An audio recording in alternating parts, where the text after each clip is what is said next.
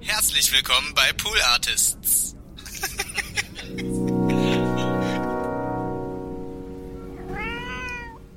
Wenn man evangelisch war, noch hat man es noch gut, Ja. also besser treffen können als die als die Katholiken. Ja. Ja, ja. Weil ich meine, wobei natürlich in der katholischen Kirche mehr los ist. Ne? So als Ja, also homosexueller Mann oder Jugendlicher findest du natürlich die katholische Kirche doller, weil die Kostüme, da gibt es was zu trinken, da gibt es was zu essen, knien, aufstehen, singen, nach vorne, alle Mann wieder nach hinten. Also da geht so ein Gottesdienst auch schneller um. Na.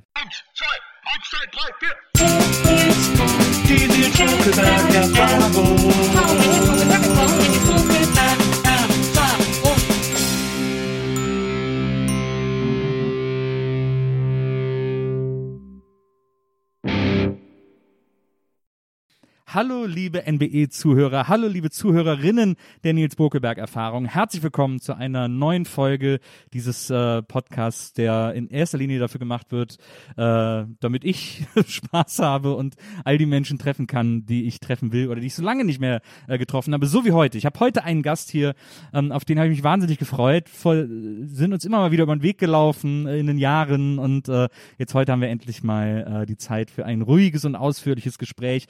Er ist ein Hans Dampf in allen Gassen, möchte ich sagen, ein Multitalent und äh, ein wahnsinnig äh, charmanter Gesprächspartner. Herzlich willkommen, Ralf Morgenstern. Vielen Dank, Nils Buckelberg. War schon was falsch? Oder das, du hast doch ausgehört, hättest du schon korrigieren müssen. Ehrlich? Nein, nein. Das spielt doch kein Hans Dampf. Nils war, ach so, nein, Nein. Aber gegen Hans Dampf habe ich gar nichts. Äh, äh, Nils Buckelberg, vielen Dank. Ich muss sagen, Nils Buckelberg Erfahrung und weil ich gerade überlegt habe, deswegen, weil ich finde Nils Buckelberg Erfahrung einen sehr schönen Titel. Das wollte ich noch und ich wusste aber nicht, wie ich das jetzt verpacke. Ja. Ja, vielen jetzt ist Dank. es raus. Das, das Besondere an dieser Erfahrung soll sein, dass es unseren Gästen an nichts fehlt, dass sie so gemütlich haben sollen, äh, wie es geht. Du wolltest ein bisschen Cracker haben, die Mhm. hören wir jetzt gerade schon. äh, du wolltest ein leckeres Bier haben. Gott sei Dank hatte ich sogar Kölsch im Kühlschrank. ich habe ja immer ein bisschen Kölsch. da bin ich sehr glücklich. Es ist ja ewig her, dass ich das getrunken habe. Wirklich? Da- da- In Berlin gibt's auch überall Kölsch. Ich weiß aber nicht wo. Ich wohne ja in Charlottenburg, wisst ihr. Ah, Gerade da gibt's Gerade mehrere da? Kölschkneipen. Ne, da gibt's Ach. mehrere Kölschkneipen. Da ziehen wir Ach beide. so, obwohl, das stimmt. Ich glaube, der Diener, die haben auch Kölsch. Ich glaube, ah, Hm, hast recht. ziehen wir beide mal um die Häuser, wenn man wieder darf. Oh ja, natürlich. Charlottenburg finde ich super, tolle Kneipenkultur. Ja, der alte Westen eben. Ah, da eben. bin ich so nach all den Jahren hin zurück.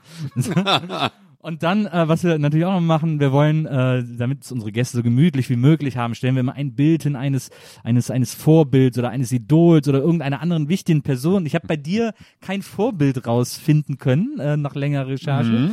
Ähm, ich auch nicht. Hast, du, hast du überhaupt ein Vorbild? Gibt's irgend gibt's irgend so jemand? Schwierig. Gibt's einen alten Star oder sowas, wo du sagst, boah, habe ich immer bewundert? Ja, es gibt Leute, die ich bewundere. Das stimmt schon. Aber so ein direktes Vorbild, na gucken, im Laufe der, der Sendung, im Laufe des Gesprächs vielleicht. Also ich finde das ja immer schwierig, so ein Vorbild. Ich finde Leute ganz toll, aber ich müsste ehrlich jetzt, muss, wie du ja merkst, überlegen. Ich habe da nichts in der Schublade. Ich weiß es nicht. Ja, also ich glaube, ich würde jetzt von mir auch nicht sagen können, dass ich so ein direktes Vorbild habe, dass ich jemand habe, dem ich so nacheifere oder so. Das habe ich, glaube ich, Mhm. auch nicht. Aber so Menschen, die mich so extrem inspirieren, äh, Künstler, was auch Ja, immer, das stimmt. wo ich sage, das, wow, also das hat wirklich was, oder das hat mich verändert oder das hat was mit mir gemacht oder so, was diese Leute gemacht haben. Ach, selbst das nicht. Ähm, ja, also auf jeden Fall Leute, die mich inspirieren, das stimmt. Aber dass das als Vorbild, wo ich jetzt sage, oh, ich möchte gerne sein wie Barbara Streisand, äh, das habe ich nicht so. Barbara Streisand hatte jahrelang den Rekord für den längst gehaltenen Ton in einer Popsingle. Ach, guck mal, Bei, da äh, ist ja, das ist ja dein Thema. Ja, bei Woman in Love war das. Also da hat sie ja ehrlich, diesen, war diesen der, ganz langen doch, Ton. Ja, aber der war doch gefaked, oder nicht? Nee, das hat sie richtig, das hat sie von ganz tief unten rausgeholt. Hat die live auch? Das hat die live aufgenommen. Guck mal. Und der wurde dann gebrochen von äh, Whitney Houston mit I Will Always Love You. Ach, ehrlich? Ja, Da war dann Da Barbara den nix- Rekord los. Konnte Barbara nichts mehr ändern. Aber sie hat den Vorsprung, sie lebt noch. Irgendwas hat sie das dann kann doch. dir jetzt wieder keiner nehmen. So, jetzt ist sie wieder die Königin. Jetzt hat sie wieder die Königin des langen Todes. Ich habe ehrlich, nein, ich habe wirklich, ich war ja auch mal Popstar, Ja. aber ich habe wirklich, ich habe wirklich äh, äh, nie daran geglaubt, dass die das live so im Studio gesehen. Ich dachte, das ist getrickst, weil ich weiß ja, was man da alles machen kann. Ja, aber da war doch zu der Zeit war das doch noch gar nicht. Ach, natürlich. so lange ist das, na, das Lied ist nicht so lange. Ja, das war so 84, würde ich Na, also sagen. da konnte man schon ziemlich, da war ich schon kein Popstar mehr. Also da konnte man eine ganze Menge schon tricksen. Ja. Da konnte man Töne ziemlich lang ziehen oder eben wiederholen, einen Loop legen. Das konnte man damals alles machen. Also so, Frau Streisand. Nein. ja, gönnen wir ihr mal diesen äh, ja sowieso Ja. dann äh, weggenommenen Erfolg. Ähm, aber äh, ja, deswegen haben wir, äh, deswegen habe ich äh, ein Bild Ja. äh, ausgesucht von Walter Bockmeier. Walter Bockmeier, Ja. das muss man äh, den Leuten vielleicht erklären, die den nicht kennen, den jüngeren Leuten, den jüngeren Leuten, ähm, war ein äh, Theaterregisseur aus Köln und ähm, war so eine Art Hm, Nicht nur Theater, ja. Da muss man, Filme gemacht? Muss ich äh, mal eben in die Bresche springen. Absolut, ja, ja absolut. Nein, der hat, hat Filmband in Gold, in Silber, Naja. in Bronze.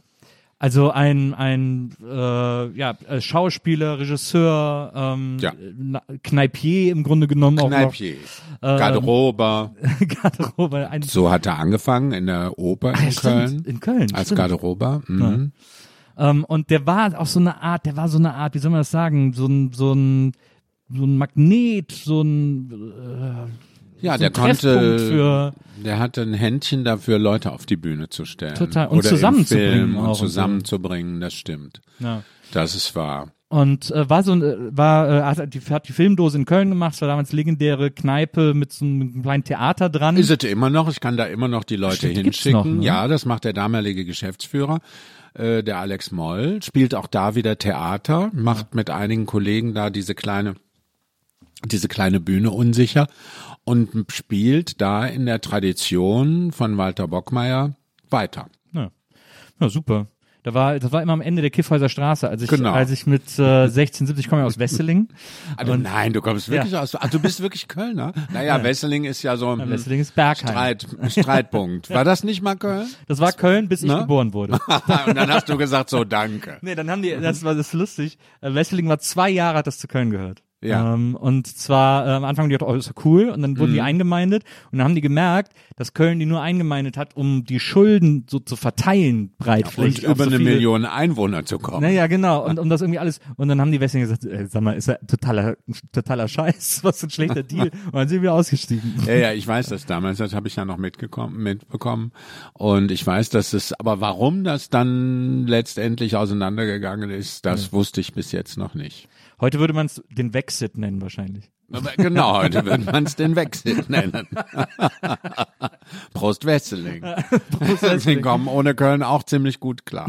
Und Köln hat aber mittlerweile, glaube ich, doch noch über eine Million Einwohner, so ein bisschen, aber eine Million zwölf oder so. Na, auf jeden Fall sind wir dann immer, äh, wenn wir am Wochenende ausgegangen sind, ähm, äh, mit der 16 bis zum Barbarossa-Platz gefahren, äh, weil die halt in Wesseling fährt. Und dann immer äh, Kiffhäuser Straße war unsere Ausgehmeile. Rauf und runter, ja, Genau. klar. Und da war am ja, Ende Ja. bin ich immer über die Filmdose gestolpert. Genau, quasi. direkt an der Straßenbahnhaltestelle. Genau.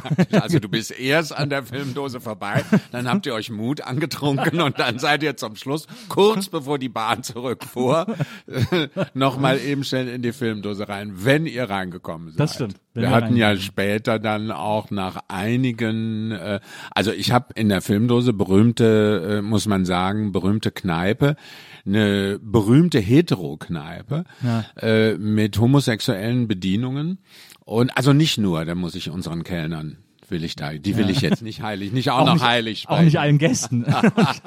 nein, nein, das stimmt. Nee, das war also erstmal war es eine sehr heterosexuelle Kneipe. Ja. Und ähm, da, das war durch Walter Bockmeier eine Promi, so eine Promi-Kneipe. Also da sind viele Promis hingegangen und äh, Wally kannte ja auch ganz viele Leute und viele Leute haben dann auch andere Promis mitgebracht.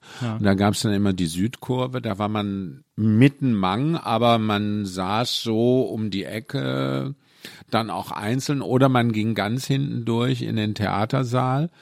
Da war eine Bühne, die war so groß wie dieser Tisch, also zwei Meter fünfzig mal ein Meter. fünfzig. Da passten 40 Leute rein. Und da wurde Theater gespielt. Und da habe ich dann auch gekellnert, genau. Und, äh, aber ich meine, das ist natürlich so ein kleines Theater, das ist ja, das hat ja viele Vorteile. Man kriegt es immer Ja. sehr schnell voll. Hat auch viele Nachteile, weil da kann man nicht schummeln auf der Bühne. Ja. weil Aber die Leute sehen alles, was du mit deinem Gesicht machst. Aber das ist ja, äh, äh, das ist ja, also das ist ja total aufregend, auf so einer, äh, auf so einer kleinen Bühne in so einem Raum äh, irgendwie ähm, zu inszenieren und Ja, Stücke zu schreiben und zu machen und stimmt. so. So eine, so eine Off-Kultur irgendwie da aufnehmen Genau. Ich würde mal so sagen, Walter Bock, also Wal Wally Bockmeier hat ja auch mit dem Theater erst spät angefangen, also 84. Der hat vorher da äh, Filme gezeigt, es waren Soloprogramme. Und Da sind Leute aufgetreten wie äh, Evelyn Königke oder auch Manuela, die berühmte Schlagersängerin. Oh. Und es war immer ein super gemischtes Programm. Dann ist, das war aber nur für Veranstaltungen praktisch. Und 84 hat äh, Bockmeier da die Geierwalli inszeniert, weil er für sein Filmprojekt, er wollte das immer verfilmen. Und, äh, und zwar mit äh, Joy Fleming in der Hauptrolle. Das war also sein Konzept, die Geierwalli zu verfilmen mit Joy Fleming. Nicht mehr und nicht weniger. Und äh, der kriegte dafür kein Geld, weil damals, Anfang der 80er Jahre, hat ja niemand mehr an diesen Stoff geglaubt. Ne? Da hat niemand äh, Kinoproduzenten und so haben da nicht dran geglaubt, dass man sowas noch mal machen kann. Und äh, darum hat er das dann inszeniert und hat äh, damals Hella von Sinn, Dirk Bach, äh, Sammy Orfgen und mich gefragt, ob wir da nicht mitmachen wollten. Hella ist dann ausgestiegen und dann blieben Dirk und ich und Sammy blieben übrig. Ähm, dann hat Wally, dann haben wir das eigentlich zusammen geschrieben, also diese Texte und was war, also die Geschichte. Wally hat halt immer da gesessen und gesagt, geht aber von rechts nach links, so, jetzt machen wir erstmal ein Lied und dann ziehst du dich um. Und dann haben wir das Ganze so entwickelt, alle zusammen. Und dann haben wir diese, ähm, diese, äh, ja, diesen speziellen Dialekt, also so wie sich deutsche vor deutsche Menschen vorstellen, wie die auf Almen sprechen. Wir haben da ja unsere eigene Sprache praktisch erfunden für diese, so ein Zwischending zwischen extrem bayerisch und extrem österreichisch. Und haben daraus halt diesen Geierwalli-Stoff ver, verkorkst. Und ich will mal sagen, das war so Future Boulevard, also so Boulevardtheater wie Milovic oder auch War ja auch ein paar. Straßen weiter, äh, Äh, genau, Ja. die Milovic war ein paar Straßen weiter und äh, oder eben wie ohne Sorg, ähm, aber so future-mäßig, Ja. wie sich junge Leute äh, so ein Boulevardtheater vorstellen. Und das haben der Dirk und ich, also Dirk Bach und ich, wir haben alle Rollen gespielt und die Sammy Orfgen hat die Geierwalli gespielt. Dann hat Wally Bockmeier am Anfang immer noch zwei Lieder äh, gejodelt mit ähm, Ziehharmonika. Und dann gab's noch eine Magd, die wurde immer äh, ins Darein inszeniert, ähm, falls wir mit den Umzügen nicht fertig waren, weil wir hatten viel so Blitzumzüge, so ganz schnell musste man dann wieder raus und, und dann wieder Umzug und wieder auf die Bühne und Ja. so. Das war die Nina Schüli. Das war die Mutter von dem, wie heißt er, ein berühmter Filmproduzent. Äh, so und so Schüli. Ja. Ein, ein ganz berühmter deutscher Filmproduzent. Ja. Und die machte da immer noch mal, manchmal sang die, manchmal kam die raus und jodelte und das war ganz witzig. So. und äh, dann wurde das, also wir haben gedacht, vielleicht spielen wir so zwei Monate. Ja. Und dann explodierte das. Und dann war das immer ausverkauft. Wir hatten teilweise, war das auf fünf Monate ausverkauft. Erstmal waren es ja nur 40 Leute, die da reinpassten. Die wurden immer mehr gequetscht, weil Wally sagte, ah, da kann man die doch auf die Fensterbank setzen. und da müssen wir die doch und dann die rein und die erste Reihe, nee, da kriegen wir noch eine zweite Reihe rein. Und hatten zum Schluss hatten die Leute hatten die Füße auf der Bühne vorne, weil die überhaupt nicht mehr und dann die Klamotten im Winter. Und dann kamen die darauf, dass sie eine große Türe, die zu diesem kleinen Theatersaal nochmal aufmacht und die Kneipe hinten geschlossen. Und so gingen dann ungefähr 100 Leute da rein. Wir waren aber trotzdem immer ausverkauft. Ja. Und dann kam eine Deutschlandtournee. Dann waren wir ein Jahr auf Deutschlandtournee. Krass. Und ich glaube, wir haben das ganze Ding 400, pf, ich weiß nicht wie oft, 450, 460 Mal gespielt. Ja, Wahnsinn. Ja, so achtmal die Woche. Ja, es war absoluter, also in Köln war das absoluter Kult, da kann ich mich dran erinnern. Ja. Hat jeder gesagt, hast schon Geierwalli gesehen. Ja, Also das, das muss war man auch toll. haben. Aber das war, das war wirklich toll. Und äh, das war in ganz Deutschland so. Also wir haben in München ganz lange gespielt, in Berlin hier und waren noch eingeladen so zum Beiprogramm der äh, Theatertreffen. Ja. Und äh, so, also das war eine tolle Nummer. Ja. Das war quasi gleich, also äh, wie gesagt, paar Straßen weiter war Milovic, dann gab's ja zu der Zeit auch noch, ich hatte da Trude Härte auch ihr Theater, ne? Ja, der Trude Hertha auch noch ihr Theater. Genau. Da Nicht war, mehr lange dann, aber das hatte sie noch. gab's noch eine lebendige Theaterszene in Köln. Auf jeden Fall. Köln hatte, war die Stadt in Deutschland mit der größten Privattheaterdichte Ja. in Deutschland.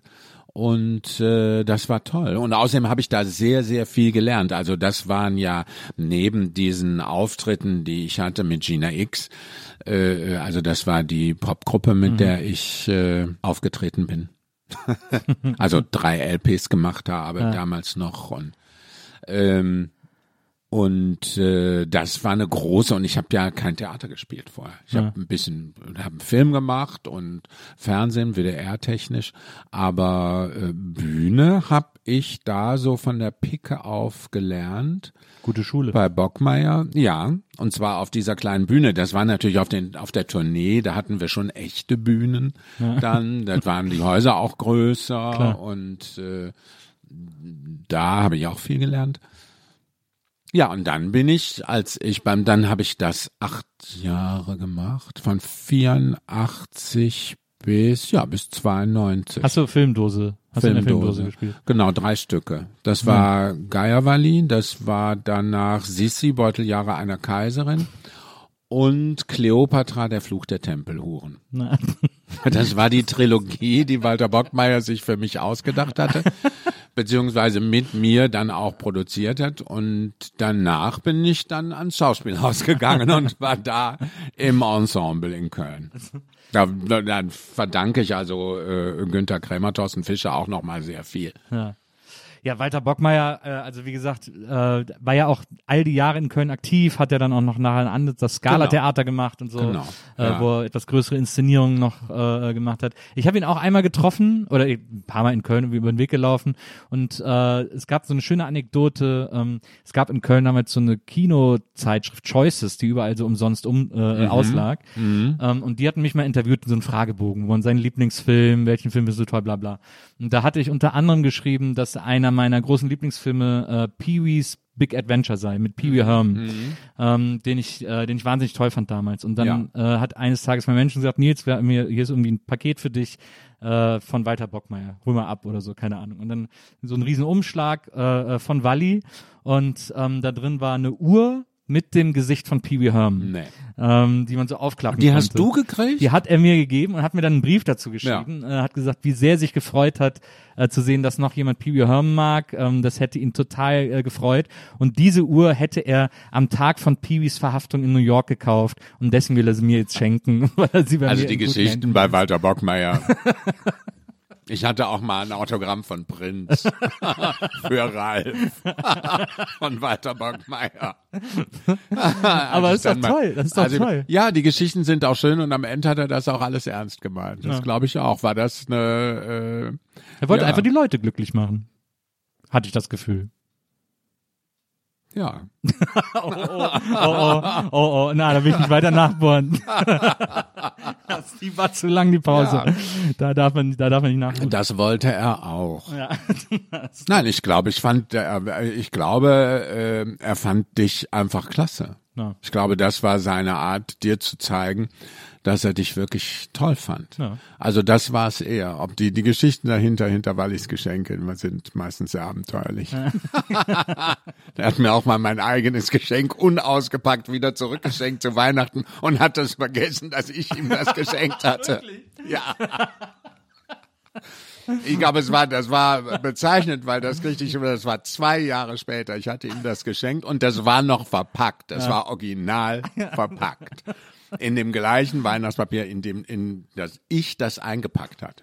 Er wusste dann nicht mehr, dass er das von mir hat, weil er wusste ja auch nicht, was drin war.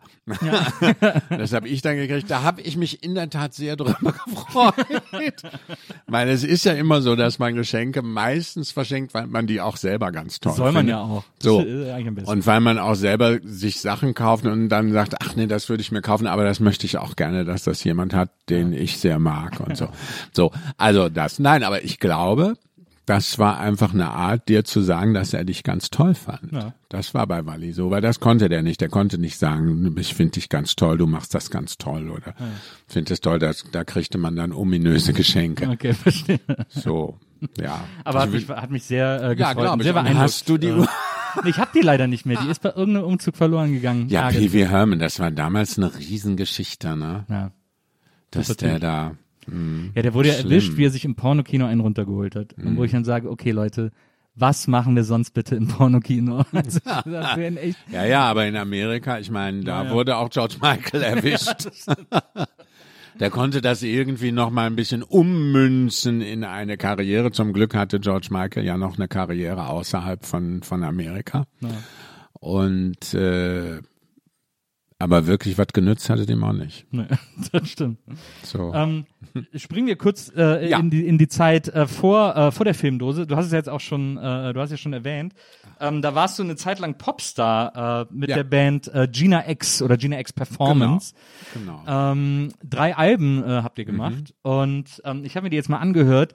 Die sind echt total geil, voll die geilen Danke. Platten. Ähm, ich äh, äh, so ein bisschen New Wave-ig, aber es hat auch so dieses, es hat auch so was ja, ich meine, das Performance steckt ja auch schon im Namen, so diese, so, so dieses so Performance-artiges, äh, artiger Sound irgendwie äh, teilweise. Also gerade das erste Album, das auch noch so ein bisschen so Kraftwerk-Synthesizer atmet und so, Ja. ähm, finde ich, äh, äh, wirkt quasi am, am kunstvollst gedachten sozusagen. Ja, das stimmt. Das ist richtig. Und dann hat man so bei den, beim anderen hat man mehr versucht, Songs zu schreiben, so richtige Songs Ja, das zweite ist so ein bisschen überproduziert, ne? Ja. Und das dritte fand ich dann wieder ganz gut. Da hätte man Ich finde auch das zweite super. Am zweiten ist ja dein großer, dein zentraler Song, warte, ich habe mal sogar aufgeschrieben, der Weekend Twist. Ach so, ja, auch. Abgesehen davon, dass ich ansonsten viel Background gesungen habe da drin, bekam ich da noch mal eine größere Textstelle. Ja, Ja. das stimmt. Das, wie war, was war das denn? Wie muss man sich denn diese Band überhaupt vorstellen? Ihr hattet ja auch äh, große äh, Produzenten, Burst Control und so. Äh, ja, Zeus Beheld war der Produzent. Der hat jetzt auch äh, nach all den Jahren, es gibt einen Holger Tschucker Preis, also Holger Tschucker, den ich ja kennengelernt habe, der letztes Jahr gestorben ist. Genau, von Can, das große Von, Can. genau, von. Can, berühmter, ganz toller Musiker, den ich persönlich sehr mochte. Ich bin sehr gut mit dem klargekommen, habe dann auch erst später erfahren, dass seine Frau gestorben ist, die ich auch kannte. Und Holger Tschucker ist einer der, ein begnadeter Musiker, ein völlig, äh, ähm, ja, der ist Musik. Ja, so total besessen. Total besessen, genau. Der ist total besessen oder war total besessen von Musik. Und da hat die Stadt Köln einen Preis ausgelobt und den hat Zeus Beheld bekommen für dieses Projekt Gina X Ach, wirklich? Performance. Ja. Sehr cool. Ich konnte, ich war eingeladen von Frau Reker, der Oberbürgermeisterin von Köln, äh, äh, zu der Preisverleihung im Gloria. Ich konnte nicht, stand leider auf der Bühne oder ich hatte Proben. Und äh, ne, wahrscheinlich hatte ich Probe, weil Bühne war ja nicht, war ja Lockdown. Ich glaube im Oktober war das, oder? War das schon November? Und da hatte ich Proben entweder in Köln oder ich war noch in Braunschweig. Und ähm, ja, Da wäre ich gerne hin. Na klar. Aber, äh, Aber wie, wie bist du denn zu der Band damals? Du bist ja der Liebe wegen nach Köln, irgendwie im zarten das ist Alter. so schön in Wikipedia.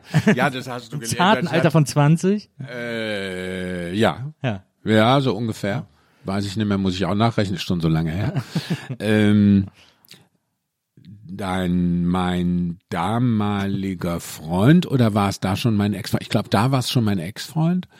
Ähm, was die bei Wikipedia so schön schreiben. ich finde den Text ja auch etwas, aber das hat auch ein homosexueller Mann geschrieben, Ah, ja. irgendein Autor eines berühmten Buches, äh, äh, hat diese sehr lange Geschichte über mich dargestellt. Und wir haben irgendwie, das muss ich nochmal eben kurz einfügen, wenigstens mal diese ganzen Daten und so gecheckt. Also bei Wikipedia ist alles so, dass ich da auch eingetragen bin und auch mein Büro eingetragen als äh, Mitautor, so dass wenigstens die Daten mal stimmen. Da stimmten ja auch die Daten nicht. Dann hat er das, das gemacht und so. Also dann die Sachen von den Daten her ist da alles in Ordnung. Dass ich jetzt wegen aus wegen der Liebe zu einem Mann nach Köln gezogen bin, stimmt zufällig. Aber ich weiß nicht, was man da, ob das bei Wikipedia stehen muss. Aber gut, so ist. Das hat mein Ex-Freund hat da Texte und Konzepte für geschrieben mit Zeus Behält, der damals mit seiner Freundin Claudia Simmler, die äh, Gina, die sich Gina Kikoin genannt hat und daraus wurde dann Gina X Performance. Und ähm, das war die Idee damals war, so ein Konstrukt zu machen wie zum Beispiel Bonnie M. Da gab's drei Frauen äh, mit einem Tänzer. Und äh, bei uns waren es halt drei Männer mit einer Sängerin. Und äh, dann haben die dieses Konzept und haben mich gefragt, ob ich da nicht mitmachen will. Und da habe ich ja gesagt. Und ja, dann haben wir diese ganzen Konzepte erarbeitet. Die Lieder hat der Zeus mit der äh, Gina geschrieben und die haben das auch produziert und wir haben die ganze Performance dazu gesteuert und haben Background gesungen. Jedenfalls äh, beim ersten Album war ich das, dann kam mein Freund Hinrich Sickenberger dazu, der hat dann mit mir zusammen noch Background gesungen. Und mein Freund, mein Ex-Freund damals ist da aus, äh, ähm, ausgestiegen und dazu kam, da waren wir also immer zu dritt. Also da kam der Hinrich Sickenberger dazu und der Reinhard Blank ist da ausgestiegen dann mit dem Uwe Turek. Und äh, ja, das war sehr erfolgreich in Österreich vor allen Dingen und auch in Kanada. Und äh, wir haben da der, also der Zeus hat da wirklich eine super Nummer eigentlich produziert, muss ich wirklich auch sagen. Das war sehr schön. Scheiterte daran, dass also seine Freundin, die Gina, nicht auf die Bühne wollte. Und, Schlecht. äh, Ja, das war sehr schlecht. Und wir wollten halt nicht nur Studioproduzenten, also Studio, ein Studioprodukt machen, sondern wir wollten das auch, also es gab auch, äh, ähm, die ganzen Konzepte für die Bühne haben wir ja gemacht. Also wir haben das alles mit einer mit einer Band eingespielt und haben dann für die Auftritte auch hat Zeus damals äh, so einen Mix gemacht, so einen Bühnenmix ähm, mit Live-Musikern und natürlich diese ganzen Synthesizer und so vom Band. Es hörte sich alles sehr gut an. Da habe ich meine erste Bühne war, meine erst, die erste Bühne meines Lebens praktisch war die Stadthalle, die Wiener Stadthalle. 16.000 Zuschauer. Ja. Da war, das war meine, wird jetzt abgerissen nach all den Jahren in Wien, aber ich habe gesagt, Aber bestimmt eine Plakette für dich mach das hingemacht. mal, weil ich bin da eh lange nicht aufgetreten, kann man es auch abreißen. So. Äh, ja, das war, das war eine tolle Sache. Und wir haben uns dann eigentlich auseinander dividiert, weil die Gina nicht äh, auftreten wollte. Die hatte zu viel Angst, also ich, oder sagen wir mal zu viel Respekt. Die wollte das nicht äh, weitermachen mit Live-Konzerten, weil wir waren mal angedacht als Vorgruppe für Queen, für Deutschland-Tournee. Ja. Und das wollte sie nicht. Ah, das ist aber ärgerlich. Ja, das ist sehr ärgerlich. Da hat sie nicht den Mut gehabt. Er hat sie damals nicht den Mut gefunden und dann ging das Ganze so den Bach runter, weil es waren, äh, äh, es gab dann eben nur Studioproduktionen. Ne? Das für, und dann haben wir auch gesagt, was sollen wir hier? Äh, wir sind eigentlich dafür da, dass wir diese Auftritte live machen. Da haben wir jetzt äh, also drei Jahre für geübt Ja. und jetzt wollen wir das auch machen. Du standst ja auch, ich habe mir dann mal die, ich habe mir die Artworks mal äh, von den Alben angeguckt. Du standst ja dann hinten auch immer drauf als Performer. Das war dann immer so komisch unterteilt äh, äh, auf den Alben. Irgendwie Gina, dann noch irgendwer und dann stand der Block Performer, wo du dann immer mit drin standst. Irgendwie so. Das ja, das war es war also auf der ersten stand Genau, auf der dann, ersten, genau. Auf der ersten stand dann This music will be performed genau. by. so. Also Ja, sehr- weil das Album sehr war geheimnisvoll. fertig, sehr geheimnisvoll. Das Album war fertig und da hatten die, äh, da gab's unsere Fotos. Die hat damals noch Dieter Eickelput gemacht in Düsseldorf. Das war großartig und ähm, ja, das war schon, da hätten wir drauf kommen können, was das bedeutet.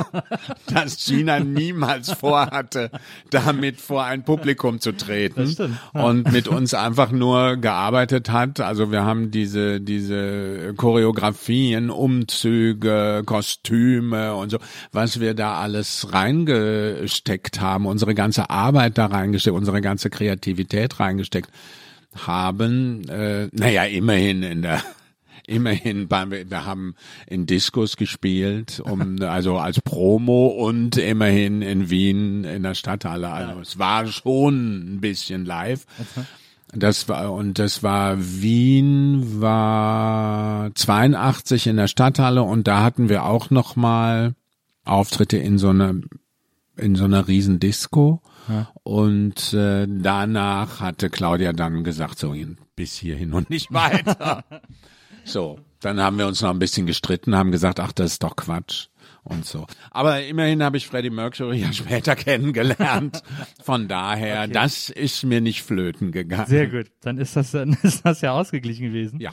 Ähm, aber also nur damit auch so für die für die ZuhörerInnen, damit das nicht irgendwie äh, falsch verstanden wird. Das war, äh, also ihr, das, ihr wart ja auch ein Major Signing. Ihr wart ja bei der EMI, äh, glaube ich. Ja, da gibt's auch eine schöne Geschichte noch mit Erwin Bach, der ja berühmt geworden ist durch sehr, sehr viele tolle Produktionen, Dami, damals Emi Elektrola in Köln, aber natürlich, war das, ich, noch, ne? am Marwick, genau.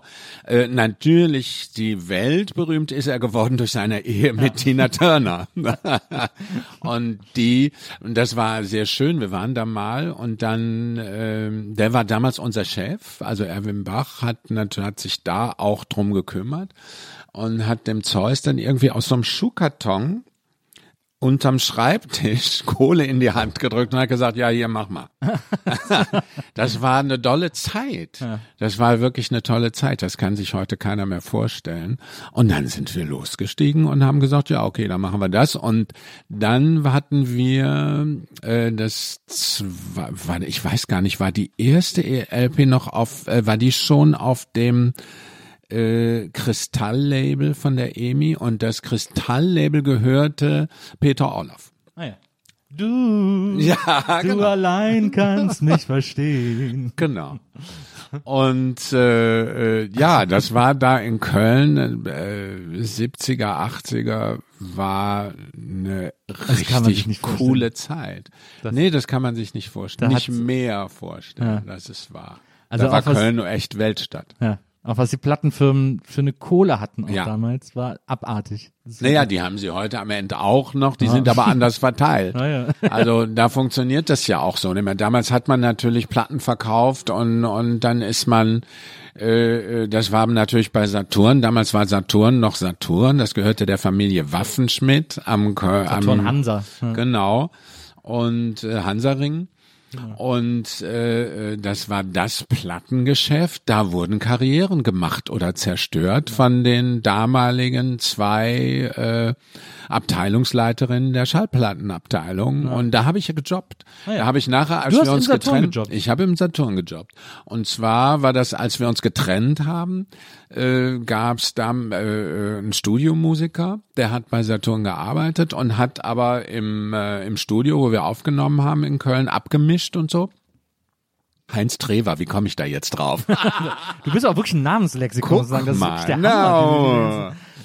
Äh, äh, ganz witzig. Und der arbeitet noch und dann habe ich gesagt, boah, ey Heinz, und was mache ich jetzt? Jetzt ist irgendwie und dann sagt er, komm doch zu Saturn. Dann sag ich, wie zu Saturn? Und dann sagt er, ja, ich arbeite da ja auch noch in der HIFI-Abteilung, äh, stell ich dich an. Kannst du, gibst, geh mal zum Abteilungsleiter, sagst du kommst von mir. Und dann habe ich da erst in der HIFI-Abteilung gejobbt und bin dann aber in die Schallplattenabteilung. Und jetzt die zentrale Frage für jeden, der, Ja. der den Saturn äh, in Köln aus den 80ern kennt. War da schon der Engländer da? Der Engländer äh, als Verkäufer, Ja, es gab nachher Ja. im Saturn den legendären Engländer an der Plattentheke, dem man jedes Lied vorsummen konnte. ach so, ja, wusste der war da schon da. Ja. Dessen Name fällt mir jetzt nicht ein. Der war eine absolute Legende Das in diesem stimmt, Laden. der war eine Info. Ja, der genau, saß an genau. dieser Info. An dieser, an dieser Vorhörtheke quasi. Ich weiß es auch genau, aber ich komme im Moment vielleicht, Ja. äh, komme auf den Namen nicht. Ja, ja. Aber ich habe dann in der Importabteilung gearbeitet, oben bei Helga, äh, guck mal. Helga, Frau Lecock und Frau und Frau Helga. und äh, das war wirklich, äh, die hatten eine unglaubliche Macht da. Ja. Wirklich, die hatten eine wirklich, da kamen die ganzen Künstler, kamen Klinken putzen, die saßen da im Büro, das war komplett zu mit Autogrammkarten, Bildern, goldenen Schallplatten und so weiter. Und äh, Helga Meier, natürlich. Ja, natürlich. Und Frau Lecock. Die haben Karrieren da gemacht. Die haben da so Daumen hoch Die, und Daumen genau, runter. die haben gesagt, verkauft sich nicht, tschüss. Ach, das ist ja krass. Ja. Und das hieß was, wenn du bei Saturn in Köln Ja. nicht im Sortiment warst, dann hattest du verschissen. Wirklich. Und die kamen da und dann gab's am Weihnachten kriegten die Geschenke und und das war eine tolle Zeit. Das war wirklich und da hatte ich damals gab's doch noch pur fingen da an, ne? Und der äh, Engler hatte so eine pinkfarbene Locke hier so runter. Die fand ich so schick, dann habe ich mir das auch gemacht. Ich mir da auch eine so eine so eine Haarlocke, die war pink gefärbt. Ich hatte ja wie du auch nur als wir uns kennenlernen, hatte ich ja schon keine Haare mehr Ja. vom Färben. Aber guck mal, das kommt nicht vom Färben, weil ich sag Ihnen, meine lieben Zuhörer, Nils Bogenberg hat echte Haare auf dem Kopf. Immer noch volles Haar, ja. Immer noch volles Haar. Du hattest ja auch die bunten Haare. Das Genau. hatte ich natürlich auch ein paar, eine Zeit vorher schon. Aber ne, und die hat Frau Lecock hat mir die abgeschnitten. Die hat gesagt, komm mal her. Dann hat die eine Schere schon mal gesagt, so. Da kann ich ja keinem Vertreter, die von der Plattenfirma, die kommen hier hin, du hast da diese blöde Englerlocke, das geht gar nicht. Also. so ging das. Da. Frau Lecock ist auch ein guter Name, Lecock, finde ich. Ja, die war mit dem Engländer verheiratet. Strenger, guter, strenger Name. Ja. Ähm, ja, dann, äh, aber das ist ja, das ist ja so krass, weil das ja da, ich meine, und, äh, an dem Zeitpunkt, wo du im Saturn äh, warst, warst du jetzt 25 oder muss ja irgendwie so das Alter gewesen sein, zwischen Äh, 25 ja. und 30 oder so. Meine Tochter war noch nicht geboren. ja. Das ist ja, das, Das ist war, ja, nee, warte mal. mm, Na, äh, vielleicht war ich 26. Ja. Aber das war Wahnsinn, dass du bist, also an dem Zeitpunkt dann schon so viel äh, auf und ab erlebt hast. Also Ja, das stimmt. Aber das war natürlich eine tolle Zeit. Als Popstar äh, war nix mehr und dann war ich Verkäufer bei Saturn und habe meine eigenen Schallplatten verkauft. das war super. da hatte ich noch ein bisschen, äh, dass das eingekauft wurde. Und das fand, natürlich fand die Meier und die Lecoq fanden das natürlich auch cool, dass ich dann da gearbeitet habe. Ne? Und äh, 84 äh, kam dann, also 83 habe ich meinen ersten Spielfilm gedreht und da ist auch meine Tochter geboren. Und ich glaube, bis 82 habe ich bei Saturn gejobbt, drei Jahre oder so. Aber das war natürlich, also in der Schallplattenabteilung, das war schon, das kann sich heute keiner mehr vorstellen, was da, dass das wirklich, äh, ähm, ja, das hatte was, äh, das war einfach so kreativ und da ist so viel passiert. Und da waren und zwar viele andere Popstar oder andere Sänger, die haben mich darum beneidet, dass ich da als Verkäufer gearbeitet habe, wirklich, die nix mehr hatten, wo Karrieren wirklich zu Ende waren und da kam auch nix mehr. Und ähm, das war wirklich super. Und da habe ich natürlich auch richtig viele Leute kennengelernt und auch gesehen, wie bodenständig dieses Business im Grunde genommen ist, Na. dass da nicht viel mit roter Teppich und Glamour und Glamour und alles ist, sondern dass da richtig viel Arbeit hintersteckt und dass es äh, alles äh, auch natürlich diese ganzen, was damals, weil es gab ja unglaublich viel Studioproduktionen, wo Kollegen eben niemals gesungen haben und also diese ganzen äh, äh, äh, ähm, diese ganzen Frank Farian Produktionen zum Beispiel, das war ja nicht nur Frank Farian. Äh, äh, Giorgio Moroder hat sowas ja auch gemacht. Er hatte halt Glück, dass er mit Donna Summer, die ich auch noch kannte äh, aus München, ähm, die eigentlich ja Donna Sommer hieß, Donna Gaines. Damals gab es einen Schlagersänger, der hieß Helmut Sommer, den hat die geheiratet und so kam die zu ihrem Namen. verstehe. Ähm, da ist natürlich auch viel passiert und auch viel verbrannt an, an Karrieren, klar. Und das war mir relativ früh, nun ist man mit 25 ja nicht mehr so jung, da begreift man ja schon einiges. Als ich anfing mit Gina X, da war es ja noch was anderes. Da dachte ich, ach so, jetzt ist alles gut. Und wir haben ja auch gar nicht gemerkt, dass wir keine Kohle haben. Wir waren in Österreich, haben in den teuersten Hotels, ich, wir hatten jeder unseren eigenen Fahrer. Und äh, äh, du merkst das ja überhaupt gar nicht, dass auf deinem Konto gar nichts passiert, sondern dass das alles nur so, du kriegst ja alles vorne und hinten reingestopft. Das ist ja auch von den Produzenten und so auch so gewollt, damit die halt ein bisschen mehr für sich über haben, äh, bis so ein Ding mal richtig abgeht. Und das hatte ich dadurch natürlich auch ziemlich schnell begriffen. Ja. Das, äh, da ist, äh, das stimmt, da ist sehr viel, äh, da ist sehr viel dran, dass man das, wenn man drin steckt und so jung ist, man überhaupt nicht realisiert, man wirklich denkt, also ich Ja. habe ja auch mit 17 damals angefangen Ja. äh, und ich habe auch gedacht, es geht einfach jetzt immer so weiter. Ja. Und das bleibt jetzt erstmal so. Ich habe ich hab zuletzt ein altes Interview von mir gefunden, wo ich irgendwie 18 war, äh, wo ich äh, auf irgendeine Frage geantwortet habe, ja, ich glaube, dass Viva meine Beerdigung überträgt. Ja, nun, jetzt hast du dann die Beerdigung von Viva miterlebt. ist ja so- auch kein schlechte, keine schlechte Wendung. naja, das stimmt, das stimmt. Na, außerdem ist aus euch allen ja auch richtig was geworden, muss man ja echt sagen. Ja. Also das ist ja ist ja wirklich toll. Also so und äh, ähm, das finde ich ja auch schön und, und das ist natürlich jetzt heute würden heutzutage würden wir natürlich alle bei diesen Casting-Agenturen äh, vorsprechen, vorsingen. Das gab's ja auch nicht damals. Ich finde das ja auch gar nicht so schlecht. Das Schlimme ist nur, dass äh, ja, man muss relativ schnell begreifen, dass das nicht alles ist.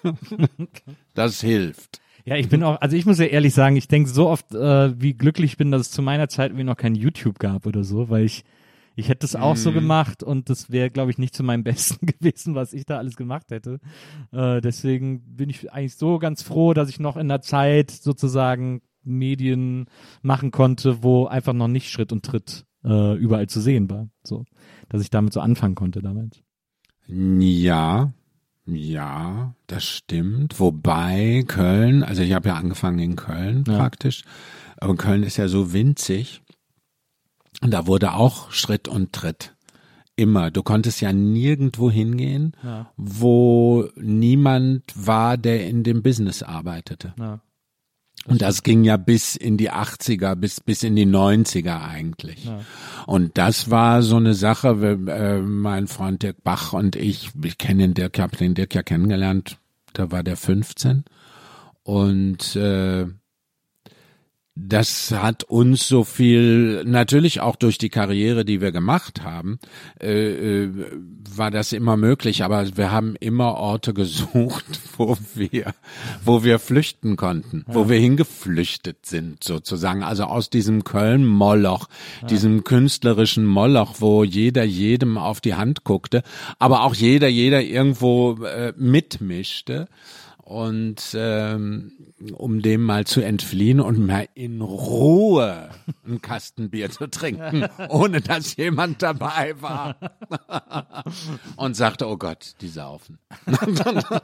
Ich bin früher immer so, das war äh, Anfang der 90er ging das noch, äh, da bin ich immer ins Köln gegangen. Da Ja. war wirklich niemand aus den Medien oder niemand, der sich für Ja, modern hielt. Aber ich, ich war da auch Wir viel. alle, die sich versteckt haben, sind alle ins Genau. Kleinköln. Ich war sogar mal eine Zeit lang im Sparverein vom Kleinköln. Nein, Ja, wirklich. das habe ich mich nicht getraut. Aber ich war nie in einem Sparverein, weil ich ja dann auch noch mal äh, ein bisschen älter bin als du. ähm, die 20 Jahre Unterschied Ja. machen, weil ich kriege alles, wo Verein hintersteht, krümmen sich mir die Nackenhaare. Das verstehe ich. Da kriege ich, ich komme ja aus dieser, bin aus dem Ruhrpott, also aus Mühle am Ruhr. Da war alles, was du machtest, aus, vor deiner Haustür, war sofort Verein. Ja, ja. Es gab auch nix. Es gab auch nichts. Wenn du irgendwas machen wolltest, überhaupt, außer Schule oder Ausbildung, musstest du in einen Verein. Ja. Und ich habe das gehasst. Aber warst du denn in irgendeinem Verein Nein, als, als Uah. Kind oder so? Damals Fußball schon nicht. so? Also ja, ich musste in die Kirche. Ja, okay. Aber das ist ja auch ein Verein. Art Verein, ja. Ja, ist eine Art Verein. Also so. Und da musste ich bis zur äh, Konfirmation und dann bin ich da weg. Aber Konfirmation war doch cool, hat man Geld bekommen. Ja, ich fand das schon furchtbar. Ich fand das schon, dieser Konfirmationsunterricht da, das war schon die Hölle. und eigentlich war der damalige Pfarrer ganz nett, muss ich sagen. Ja, Wirklich. da ist man ja als, da ist man, wenn man evangelisch war, noch, hat man es noch gut, Ja. also besser treffen können als die, als die Katholiken. ja. Ja, ja. Ja, Ich fand, wobei natürlich in der katholischen Kirche mehr los ist. Ne? So als Ja, also homosexueller Mann oder Jugendlicher findest du natürlich die katholische Kirche doller, weil die Kostüme, da gibt es was zu trinken, da gibt es was zu essen, knien, aufstehen, singen, nach vorne, alle Mann wieder nach hinten. Also da geht so ein Gottesdienst auch schneller um. Und bei den Evangelien sitzt du ja auf diesen harten Bänken. Die sehen ja auch schon so scheiße aus, die Kirchen. Und die sehen ziemlich scheiße aus. Ja. genau. Und dann muss ich da zwischendurch ja noch eine eben so eine äh, Religion und sowas alles äh, äh, mit absolvieren, aber da die sind ja äh, nicht so hart. Also da wird ja nicht getauft und, und, und diese ganzen Sachen gibt's da ja zum Glück nicht. Und das ist auch freiwillig. Aber ich musste wegen der Familie, also was denken die anderen, ähm, musste ich diese evangelische Ausbildung bis zur Konfirmation musste ich machen und dann war Schluss. Und Verein ist, also wenn ich diese Spardinger schon sehe, selbst in Kleinköln, was ja wirklich sehr unprätentiöses Geschäft war.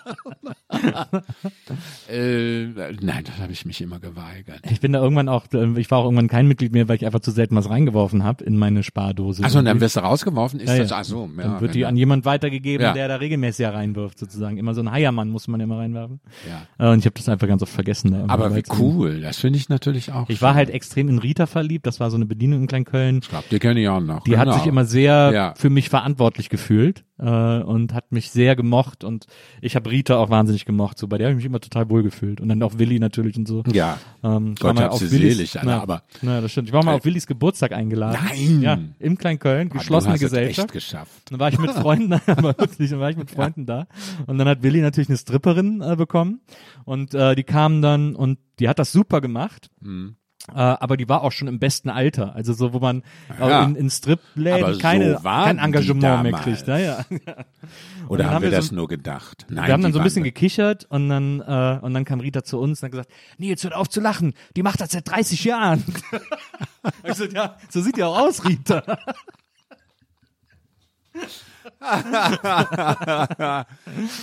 Ja, ja, ja, aber Stripperinnen sagen damals, also ich kenne keine Stripperinnen, die so 18, 19 waren. Also habe ich schon mal in Strip-Clubs gesehen, aber Also äh, meistens die Hamburg bisschen waren die älter. Stripperinnen ja alles Kerle. Das war, ja, das war wirklich toll. Da waren wir, ich habe ja viel auf der Reeperbahn gearbeitet, damals noch für Schmidt und Tivoli und habe auch da gewohnt. Und äh, da sind wir natürlich gerne noch da runter in diese ganzen äh, wie Salambo. Irgendwann waren wir da mal eingeladen und da sind wir alle Mann in Salambo, also von also diese ganze Bockmeier-Truppe Ja. Wurden da auch reingeführt und so. Und äh, da saßen wir da und weil wir trafen die Kolleginnen auch morgens immer beim Frühstück oder mittags beim Frühstücken gegenüber gab es so eine berühmte Frühstücksbude. Da saßen die ganzen Kolleginnen und Kollegen und da sind wir natürlich auch hin und so. Und die haben da gesagt, ey, müssen wir rüberkommen und so, Salambo, wir treten morgen alle auf. Und, ja, und dann kommen wir dahin und wir mussten wirklich so lachen. Da war die einzige Frau, war die mit der beleuchteten Colaflasche in der Muschi. das andere waren alles Kerle.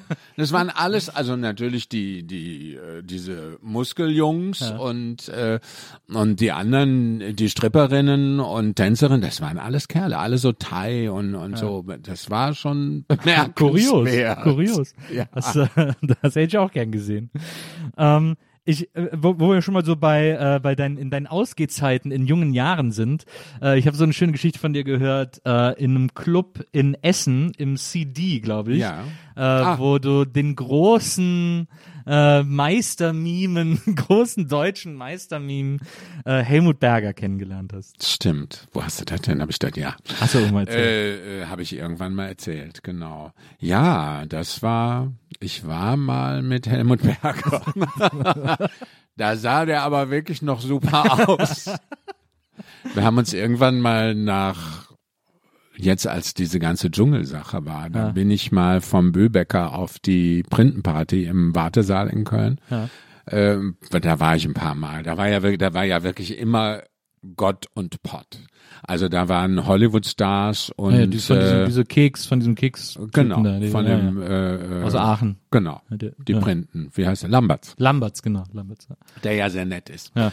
Und ähm, da habe ich Heli genannt, ja. Helmut Berger, äh, wiedergesehen und der war aber schon wieder so besoffen und konnte nicht mehr sprechen, hat mich aber erkannt. Ach. Ja, das war sehr schön. Das war ein tolles, weil der stand dann vor mir und guckte dann plötzlich so und dazwischen lagen, ich weiß nicht wie viele Jahre, ja. Jahrzehnte natürlich auch.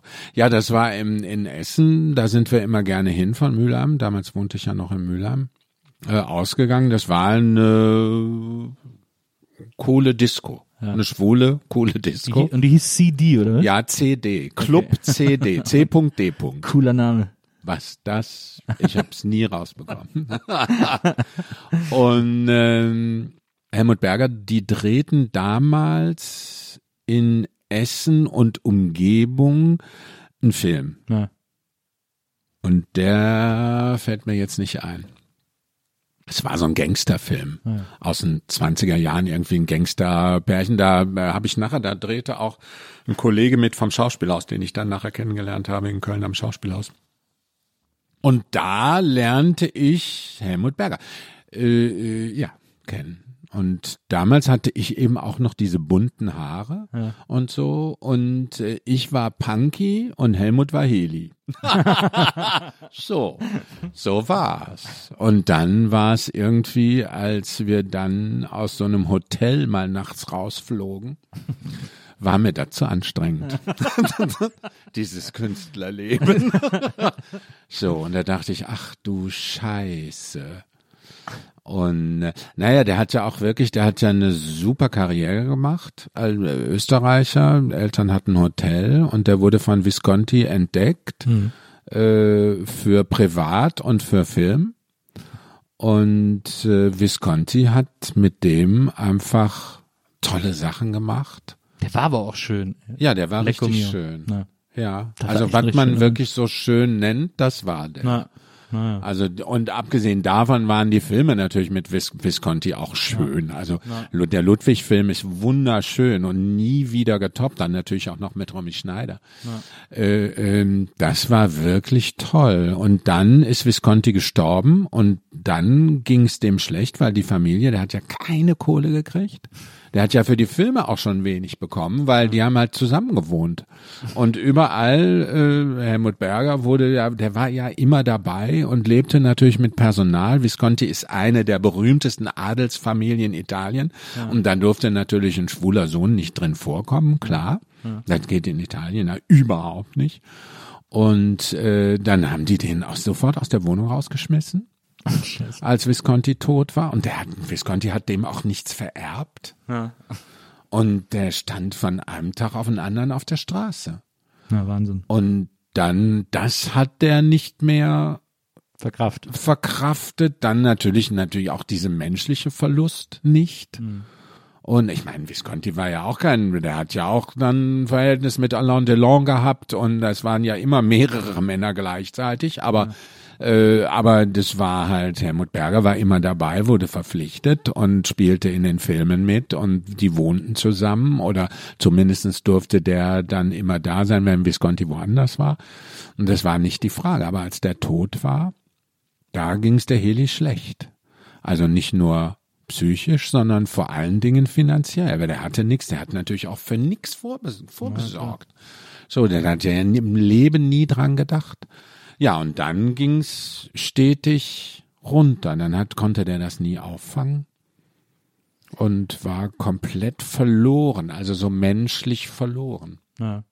Aber dann hat der junge Ralf ihn sich im CD geschnappt. Dann habe ich mir den im CD geschnappt. Nein, eigentlich hat der mich geschnappt. Also wirklich, weil ich habe erst gedacht, ach Helmut Berger hier, was soll das? Und so. Und dann ging das immer so, wenn der, wenn die vom Drehen kamen, haben wir uns da auch getroffen mit Evelyn Kraft. Die spielte die weibliche Hauptrolle. Auch eine tragische Kollegin. Ja. Ähm, und dann war das nachts mit den Drogen und mit dem Alkohol war das sehr anstrengend. Damals habe ich noch überhaupt keine Drogen genommen. Ja. So, also da war mir das auch völlig äh, fremd. Ja. Diese diese Auswüchse und diese dieses gekränkte Ego und dieses kaputte Ego, was dann einfach auch rauskam, weil er hat ja dann auch nur noch geschrien und hat nur noch rumgeschrien und alle waren Arschlöcher und da kam das alles dann auch raus. Das war sehr anstrengend. Ja, das glaube ich. Da konntest du den auch nur noch irgendwo einschließen und sagen, so jetzt ist Schluss. und der hat, der hat keine Entziehungskur und so durchgestanden. Aber wahrscheinlich hat den auch niemand dahin geführt. Ne? Ja, wahrscheinlich. Der hatte, kein, hatte eigentlich gar kein Ziel im Grunde genommen. Nee, der hatte kein Ziel, der war Weltstar, hatte kein Ziel und ist dann dran zugrunde gegangen. Ja. Das ist schon, und ich war viel zu jung, ich konnte das gar nicht, äh, ja. konnte das nicht tragen. Ja. Also, äh, und da war der auch nicht zu bereit. Also das war auch dieses ganze, dieses ganze Kartenhaus, was um den war, das ist ja alles eingestürzt und mhm. da, da hat ja auch nichts funktioniert mehr. Mhm. Ja. Traurig. Ja, und ist auch gar nicht so ein schlechter Schauspieler. Ja. Also ich finde zum Beispiel den Yves Saint Laurent Film, äh, in dem er gespielt hat und eben den alten Yves Saint Laurent spielt, ja. das hält er dann durch für so ein paar Drehtage. und das ist auch nicht schlecht, wenn der jemand hat, der den führt und wo er sich führen lässt. Ja. Äh, das funktioniert ganz gut, aber es ist natürlich auch schwierig. Was will man machen mit so einem Kollegen oder mit einem, wenn du jemand einstellst oder jemand engagierst und es geht alles einen Bach runter und das hält sich nur hoch, weil das Helmut Berger ist. Ich weiß gar nicht, wie ist denn die Geschichte äh, hier im BE war das, glaube ich, wo er gespielt hat auch. Wie ist die denn ausgegangen? Keine Ahnung, ehrlich gesagt. auch irgendwie niemand mehr drüber berichtet. Ja, das stimmt, das stimmt. Ähm, aber das muss ja dann sozusagen zeitlich äh, äh, gewesen sein, ungefähr in der Ecke, als du deine Ausbildung zum Erzieher gemacht hast. Wenn du dann noch in Mülheim gewohnt hast? Äh, habe ich die dann noch? Nee, ich glaube, da war ich schon. Nee, nee, das war danach. Da war ich schon bei Radio Jele. Ich musste, ich musste ja nachdem, also äh, oder während dieser Gina X Zeit. Ich bin ja dann nach Köln eben und äh, habe aber ja nicht wirklich was verdient. Ja. Die Erziehernummer war vorher, die war vorbei. Okay. Und dann war eben, dann kam die Geschichte, dass mein Vater sagte, so, jetzt gibt's aber auch keine Kohle mehr. Und ich habe immer noch sowas zugesteckt bekommen. Aber ja. eigentlich habe ich für meine Kohle gearbeitet, also gekellnert oder irgendwas gemacht. Ja. Und äh, ähm, das war dann vorbei und dann musste ich wieder zurück nach Mülheim von Köln und habe dann gesagt, okay, dann such mir was. Und da habe ich hab gesagt, ist mir auch egal was. Zwei Lehrjahre, mehr mache ich nicht. Ach, du bist nicht. von Köln wieder nach Mülheim zurück. Ich musste dann, ja, ah.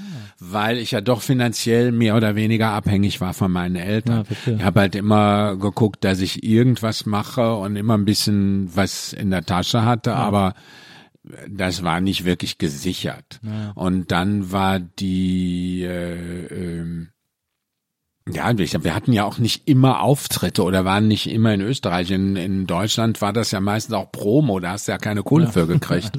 So. Und ähm, ja, dann musste ich wieder zurück nach Mülheim an der Ruhr und habe dann zwei Jahre Lehre gemacht. Das hatte mein Vater mir gesucht. Er hat gesagt, ah, Musik ist super. Äh, ähm, bei Radio Jele, Fernsehen, Schallplatten, Fachverkäufer, habe ich einen Gesellenbrief drüber. Und dann kam der Vertrag von Gina X 78 mit der EMI. Und dann durfte ich auch wieder, äh, und während der Lehre war das ja. Also, das gab ja diesen berühmte Zeitung Musikmarkt, Ja. kennst du, so ein, so ein für, Branchenblatt. für, genau, Branchenblatt, für, Fa- so ein Fachblatt für Musikschaffende. Und da war es dann so, das lag natürlich bei Radio Jele auch, das bezogen wir da. Und immer wenn ich krank war, dann waren wir natürlich irgendwo, haben wir entweder was geübt oder äh, hatten einen Gig oder so und mussten irgendwo hin. Und dann gab's Fotos da drin von uns. Und bis mein Chef dann irgendwann kam, da musste ich dann ins Büro, sagte er, hör mal hier, ähm, was ist das denn? Ah, sag ich, hm, ja, da war ich krank, aber Gucken Sie mal, wie blass ich bin. genau. Ich war ja damals auch immer so blass geschminkt. ähm, und äh, ja, und dann hat er irgendwie gesagt, so, das hört mir aber auf. Und dann musste ich da auch bald die Prüfung machen und dann war auch alles gut. So, das lief schon parallel. Das war so die Zeit. Ja. Das heißt, du bist also ausgebildeter Einzelhandelskaufmann. Genau, ich bin ausgebildeter Einzelhandel, Einzelhandelskaufmann. Ja, verstehe. Genau. Sehr gut.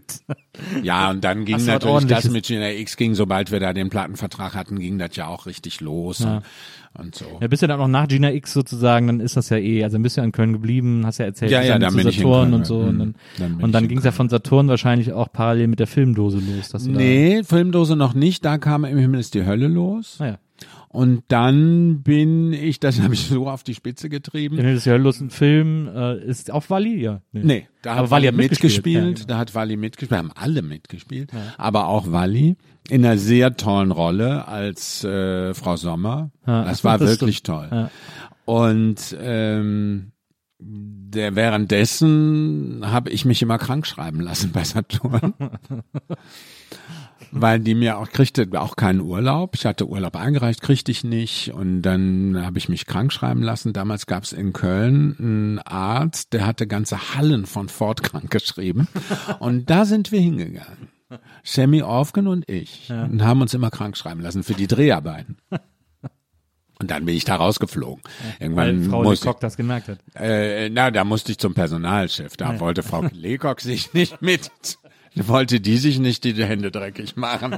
Da kriegte ich einen Brief vom Personalchef, da musste ich da hin und dann hat er gesagt, so, jetzt ist Schluss. Und da habe ich gesagt, ach, ein Glück. Und, nein, ich meine, ich hatte da wirklich Spaß. Das war eine tolle Zeit bei Saturn. Das kann man ja mit denen heute nicht mehr vergleichen. Das war ein Familienbetrieb und nicht so eine Kette. Die haben das ja dann später verkauft. Das war eine wirklich schöne Zeit da. Und aber ich wollte natürlich da weitermachen. Ne? Ich wollte natürlich weitermachen und habe dann auch schon hatte ja äh, Walter Bockmeier schon kennengelernt. Der hatte uns Kölner dann mitgenommen für diesen Film Im Himmel ist die Hölle los und äh, das wollte ich auch dringend machen und von daher war es auch gut. Ne. Aber das ist, das muss ja so eine, ich, also, das muss so eine unfassbar tolle Zeit gewesen sein. Ja, war's. Äh, so diese Zeit in Köln vor allem, äh, Ja. wo es so eine, so eine, so eine Aufbruchsstimmung gab und auch so ein Bock, Ja. alles Mögliche zu machen und die Stadt auch irgendwie noch so viele Möglichkeiten offen gelassen hat irgendwie.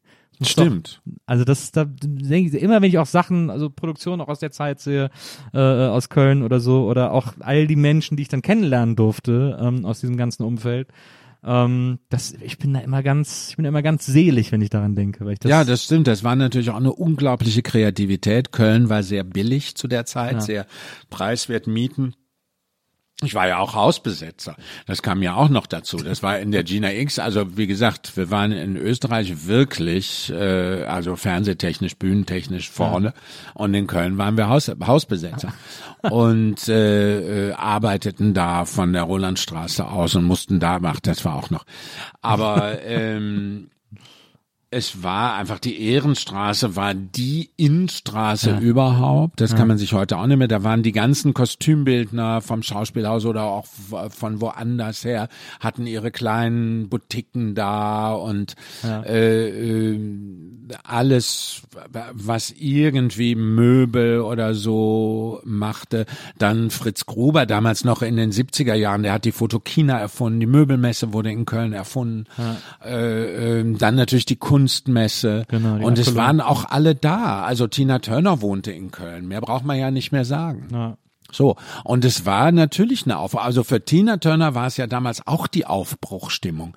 Die machte, die bastelte an ihrem Comeback und die ist ja auch in der Disco. Also die sind in der Disco mit zwei Tänzerinnen, Feder in Arsch und raus.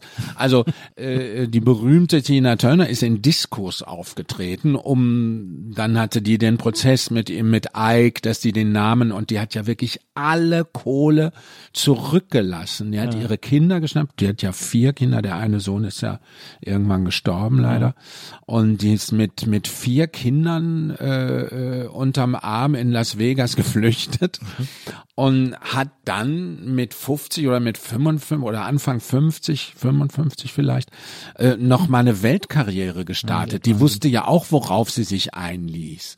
Ohne Kohle, nur damit sie den Namen, weil who the hell is Anime Bollock? Verstehst du? Die kannte kein Schwein. Also die wollte nur ihren Namen und ist nur mit dem Namen dann, den sie dann auch bekommen hat, also gerichtlich zugesprochen hat, bekommen hat in Amerika, äh, ähm, hat die wieder angefangen und die lebte hier in Marienburg und ging äh, in der Stadt mit, die hatte allerdings eine Frau, also eine Security-Dame, die äh, auch die kannte man auch in Köln, die Frau.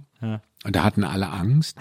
Und äh, Tina Turner ist ja nicht besonders groß, also und die, der Heuwagen war noch nicht erfunden, der kam ja dann erst, also da wurde die ein bisschen größer. Aber natürlich trug die immer so hohe äh, äh, Absätze auch, aber mh, war eigentlich das ist eine kleine zierliche Person. Und so das war Köln. Also das war auch wirklich spektakulär. Dann Andy Warhol es waren natürlich auch die ganzen Künstler hier. Ja. nicht hier in Köln, Köln, ja, ja, in Köln. in Berlin auch, aber West-Berlin war halt mit Mauer. Da ist ja auch sehr viel passiert. Ähm, aber in Köln hat man das erfunden und ging dann nach Berlin, um das einem größeren oder internationaleren Publikum vorzustellen. In Köln haben die ganzen Galerien und so, die ja heute alle ihre Vertretungen in, in New York und in Amerika und sonst wo, in, in Tokio, äh, Hongkong dann hatten, die kamen alle in Köln angefangen. Es war sehr schön. ja. Vermisse ich auch. Ja. Ja, ist ein bisschen anders mittlerweile. Also zumindest was das Stadtbild betrifft. So, Ja. äh, also wenn ich jetzt nach. Köln, ja, wenn ich nach Köln gehe, dann blutet mir das Herz. Ja. Ja, die Ehrenstraße ist echt traurig. Also die, die habe ich ja sogar noch als super besonderen Ort erlebt mit Hippie-Boutiquen und Ja. Esoterik-Boutiquen und äh, und äh, irgendwelchen seltsamen Läden. Und, Schuh, viel Schuhgeschäfte. ja, dann äh, Kaffee Spitz gab es damals noch. Genau, Ja, Äh. da war früher, also wo dieses äh, Quadrocani war, da war eine Tankstelle. Ja. Und äh, daneben hatte meine Freundin Mo, die hatte da eine Boutique, das war sehr groß, wo auch die, wo jetzt ist da immer noch so ein Art Deco Antiquitätenladen Ach, drin da, mhm. von der, die am Ende, wenn sie es hört, deren Namen fällt mir jetzt gerade nicht ein. Martin und das ist ihr Ex-Mann Martin und hm. naja, Ja. die waren da und die Mo hatte die spektakulärsten äh, Schaufenster immer und hat auch Kostüme gemacht und hat dann aber so Kollektionen aus Kostümen von Theater äh, hat die aber äh, Klamotten gemacht und konnte da da habe ich meine erste silberne Lederhose gekauft. So. Ja. Da habe ich meine war- erst, ich habe meine ersten Doc Martens. Äh, Ah ja, der, Doc äh, der war natürlich geholt. auch klar. Ja, ja. Ja. Und dann gab's noch so einen Plattenladen, so ein ganz, so eine ganz kleine Bude nur, äh, wo ein Plattenladen drin war, da wo es jetzt dieser, äh, weil ich jetzt weiß gar nicht, was jetzt drin ist, da war dann American Apparel, gibt's ja auch nicht mehr. Äh, Nee, das gibt's auch Da nicht. ist jetzt, glaube ich, so ein Second-Hand-Laden drin. Ähm, da war so ein, da war so Benedikt kleines- Taschen hat da angefangen. Stimmt. Ne? Wo jetzt ein Eiskaffee oder da war ein Café drin und jetzt weiß ich, jetzt ist, glaube ich, wieder eine Galerie drin. Da hat Benedikt Taschen angefangen. Ja, ja Benedikt und Angelika. Später oben auf der Ecke äh, den Laden. Den hat er, glaube ich, sogar immer noch. Ehrenstraße am Ring da oben. Das ist auf der Ecke der Gibt's den noch? Taschenbuchladen. Ja, ja, der, das noch, war ja. aber Jahrzehnte später. Ah, ja. So, Die haben jetzt die Angelika hat, glaube ich, äh, Benedikt und Angelika sind ja nicht mehr, also die sind jedenfalls kein Paar mehr. Ja. Und äh, ähm, die ist jetzt am Ring. Die hat am Ring da zwischen Friesenplatz und Ruderplatz das einzige alte Haus, was da noch steht, das hat die gekauft. Natürlich. und damals Taschenbuchladen eben hieß das, da haben die da angefangen. Also, war, also Ja. hat echt gebrannt, die Stadt. Äh, war echt aufregend. Und es ist wirklich viel draus geworden. Leider haben die Politiker das nie nicht verstanden in Köln, da wirklich was draus zu machen und da wirklich was zu tun. Und äh, dann 90er Jahre, Mitte der Ende der 90er, Köln war viel zu teuer, wenn du da mal überlegst. Köln war mal die drittteuerste Stadt in Deutschland direkt nach, also Immobilien und Lebenshaltungskosten, direkt nach Hamburg und München kam Köln. Naja. Und äh, das ist jetzt ja leider nicht mehr so, aber wenn ich jetzt so durch die Stadt gehe, ist es bald wieder so auf so einem, also vom Look her, bald wieder so wie äh, Anfang der 70er. kaputte Straßen, kaputte Bürgersteige, zugeschissen von Hunden. Äh, äh, so war das eigentlich. Es ist nur so, dass sich das keiner mehr leisten kann, weil die Mieten in Köln so unglaublich teuer sind. Für diese äh, alten 50er, 60er Jahre Wohnungen mit Schießschartenfenstern, da hat sich ja nicht viel geändert. Ja. Leider. Ich hatte ja bei meiner ersten Wohnung in Köln, äh, die war ähm, am äh, unten am Ewerplatz Richtung Rhein in der Kleverstraße. Ach. Da war der Alfred mein Nachbar gegenüber. Wollte ich gerade sagen, bei Herrn Biolek. Genau, da habe ich vis-à-vis von Alfred gewohnt. Ach. Ähm, und ich war ja dann auch äh, ein, zwei Mal bei ihm in der Show irgendwie, äh, äh, bei Boulevard Bio und so zu Gast. Ah. Und dann, äh, wir haben uns dann auch immer beim Bäcker getroffen morgens, auch vorher Ja. schon und so. Und dann hat er mich immer eingeladen, wenn er Party gemacht hat. Und hat mich dann immer angerufen und gesagt, Nils, ich sehe bei dir brennt noch Licht, komm doch noch rüber. Und so hatte ich dann noch zu den ganzen Late-Night-Partys und Fressgelagen, die Mhm. da haben. Der war ja auch ein, so ein sensationeller Gastgeber. Immer. Das ist wohl wahr. Ähm, und, äh, und ich kann mich auch erinnern, dass ich mal eine, ich hatte mal eine, eine Frau da, die ich irgendwie beeindrucken wollte, die ich super fand und die wollte unbedingt Wein trinken, die war so ein bisschen älter als ich, wollte Wein trinken und ich habe bis heute keine Ahnung von Wein. Also jetzt, ich kenne mich mit Rosé ein bisschen aus, aber sonst bin ich da äh, hoffnungslos verloren. Und dann habe ich äh, Alfred angerufen und habe gesagt, Alfred, ich habe ein super Mädchen hier, die will Wein, ich habe keine Ahnung, hilf mir.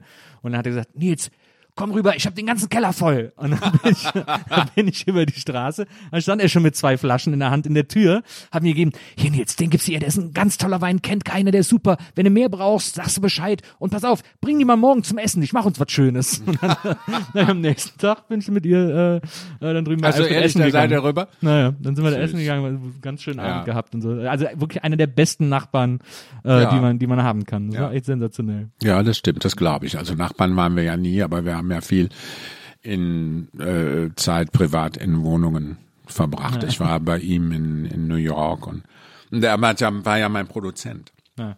Achso, Also der hat ja meine meine Fernsehsendungen produziert. Stimmt. Die, also die Pro war das dann quasi. Genau. Ne? Glaube ich, eine Produktionsfirma, äh, wo er, wo er beteiligt war.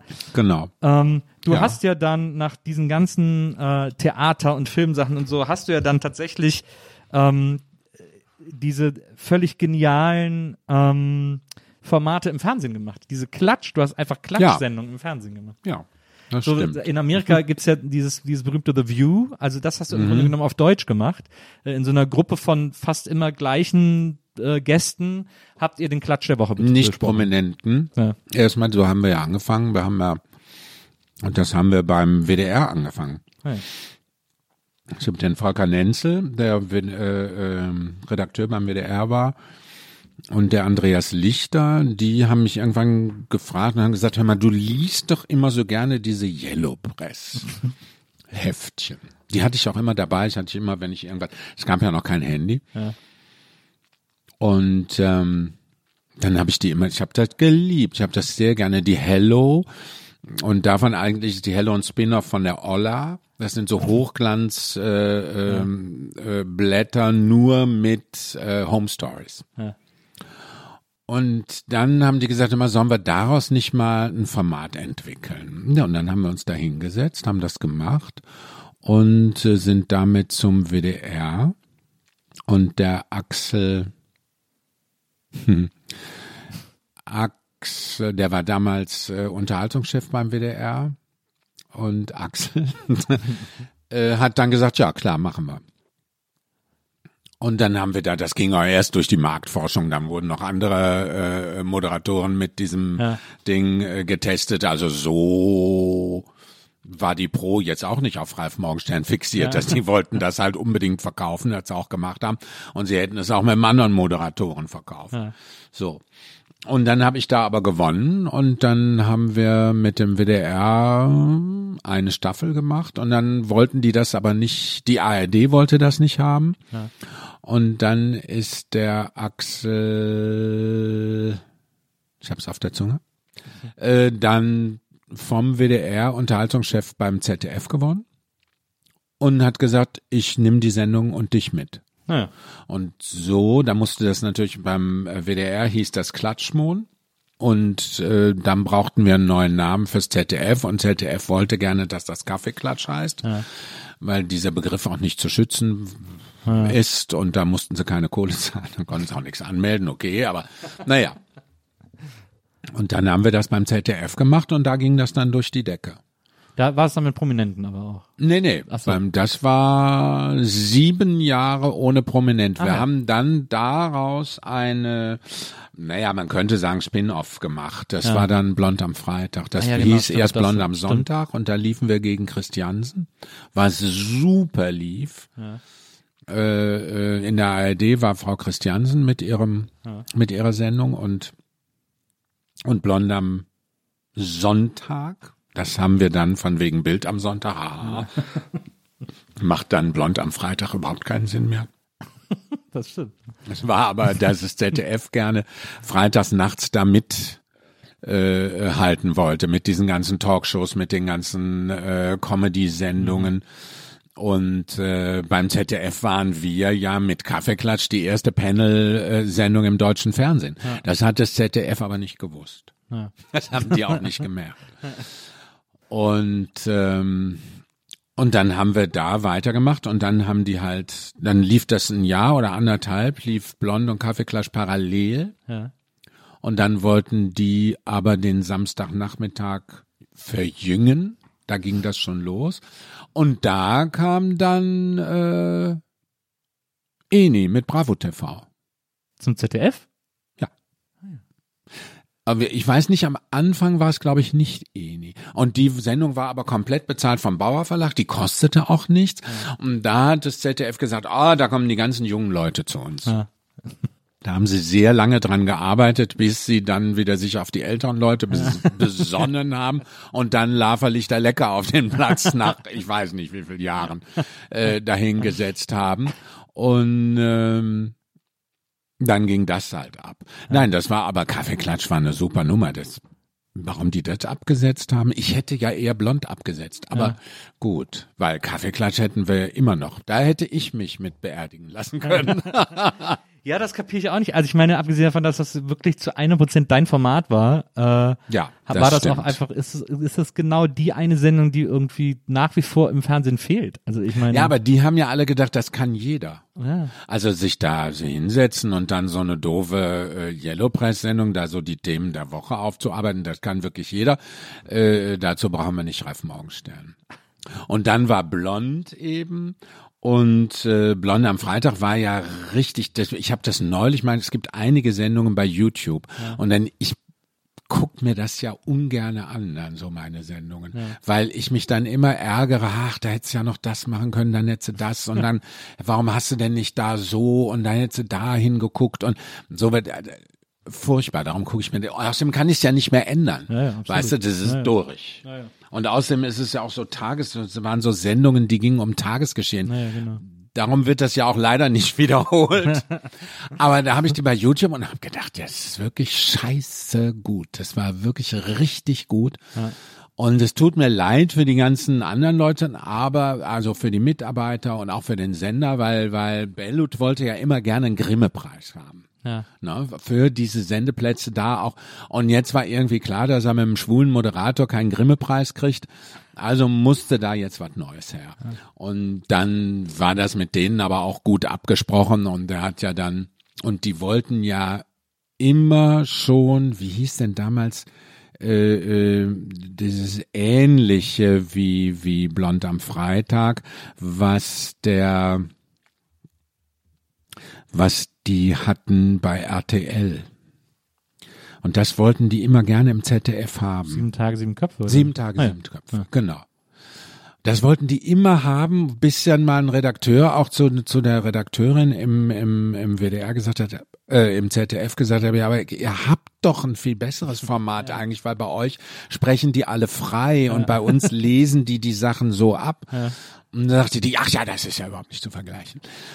Und ähm, ja, das war einfach damals war das so. Man als als offenschwuler Mann bekommt man keine Preise. Ja. Es gibt's nicht. Also diese ganze, dieses ganze äh, Feuilleton ist ja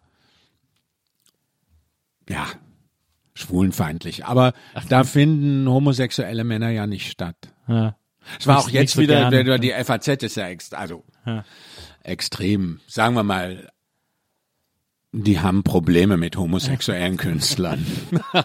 Es war auch toll, weil ich habe ja jetzt äh, äh, in Köln, bin nach 18 Jahren wieder da am Schauspielhaus, ich war ja acht Jahre im Ensemble da und bin mit äh, Jürgen Flimm zurück und habe da einen Schiller, einen Don Carlos gemacht und den Großinquisitor gespielt in einer Streaming-Version für den WDR, weil wir durften ja, das war dann heimlich schon so klar, dass wir da die Premiere nicht mehr spielen durften. Dann haben die eine, Scream, eine, eine Streaming-Version gemacht für den WDR.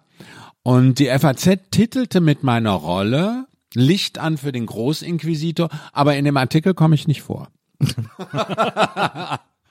so.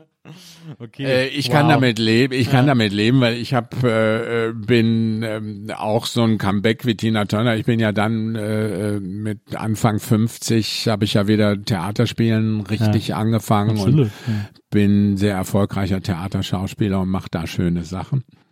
Äh, Von daher kratzt mich das nicht wirklich. Aber es regt mich so für die, für die Innung. Also für die Community ist es einfach, äh, äh, finde ich das äh, immer noch furchtbar. Und es ist im Jahr 2021, gut, jetzt sagen wir 2020, hat sich da nicht viel äh, äh, geändert. Ich bin froh, dass also äh, Prince Charming jetzt, da hat eine schwule Sendung mal einen Grimme-Preis gewonnen. Ich meine, äh, äh, Dieter Bohlen hat einen Grimme-Preis, verstehst du? Aber ein schwuler Moderator oder ein schwuler Schauspieler, oder die, die kriegen keine Grimme-Preise. Ne? Jetzt äh, natürlich äh, mit Maren Kräumann, aber Maren ist darüber auch 68 geworden, dass die mal Preise absortiert, jetzt als lesbische Schauspielerin. Es ist halt immer noch sehr, sehr schwer.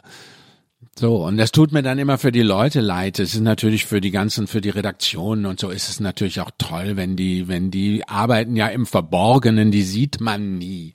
Und dann freut mich das immer, wenn eine Sendung bepreist wird. Das ist einfach wunderschön für alle Mitarbeiter. Äh, äh, Kostüm, Maske und, und, und was alles, die ja sehr viel auch für uns tun und uns tragen, damit wir da vor der Kamera äh, bestehen können. Und äh, naja, so ist es. Ich finde aber, das, ich finde das so bemerkenswert, vor allem jetzt heute, äh, äh, wenn wir uns äh, äh, irgendwie das heute angucken, was du alles machst.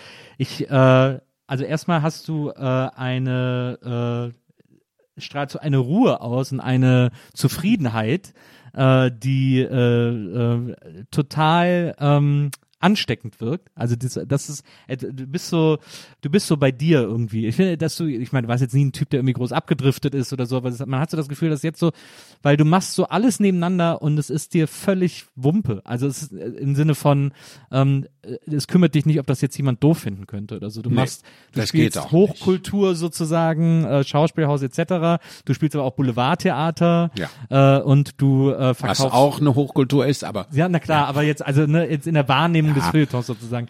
Ähm, du, äh, äh, du, du, du verkaufst Schmuck irgendwie äh, beim, beim Shopping-Sender. Ähm, also so all diese Dinge, die wo so sozusagen Menschen, die immer diese diesen un, den der, der, der Unterschied wichtig ist zwischen Hochkultur und Kultur und die da immer so peinlichst darauf achten, den irgendwie aufrechtzuerhalten, da sagst du, das ist doch ist doch scheißegal. Ich will doch einfach, ich will schöne Dinge machen, ich will Dinge machen, die mich glücklich machen, ich will Dinge machen, die die Leute glücklich machen. Ja, das ist auch so wichtig. Total, aber das finde ich so gut. Also das finde ich so eine gesunde Einstellung. Ja, zum Glück habe ich das relativ früh begriffen.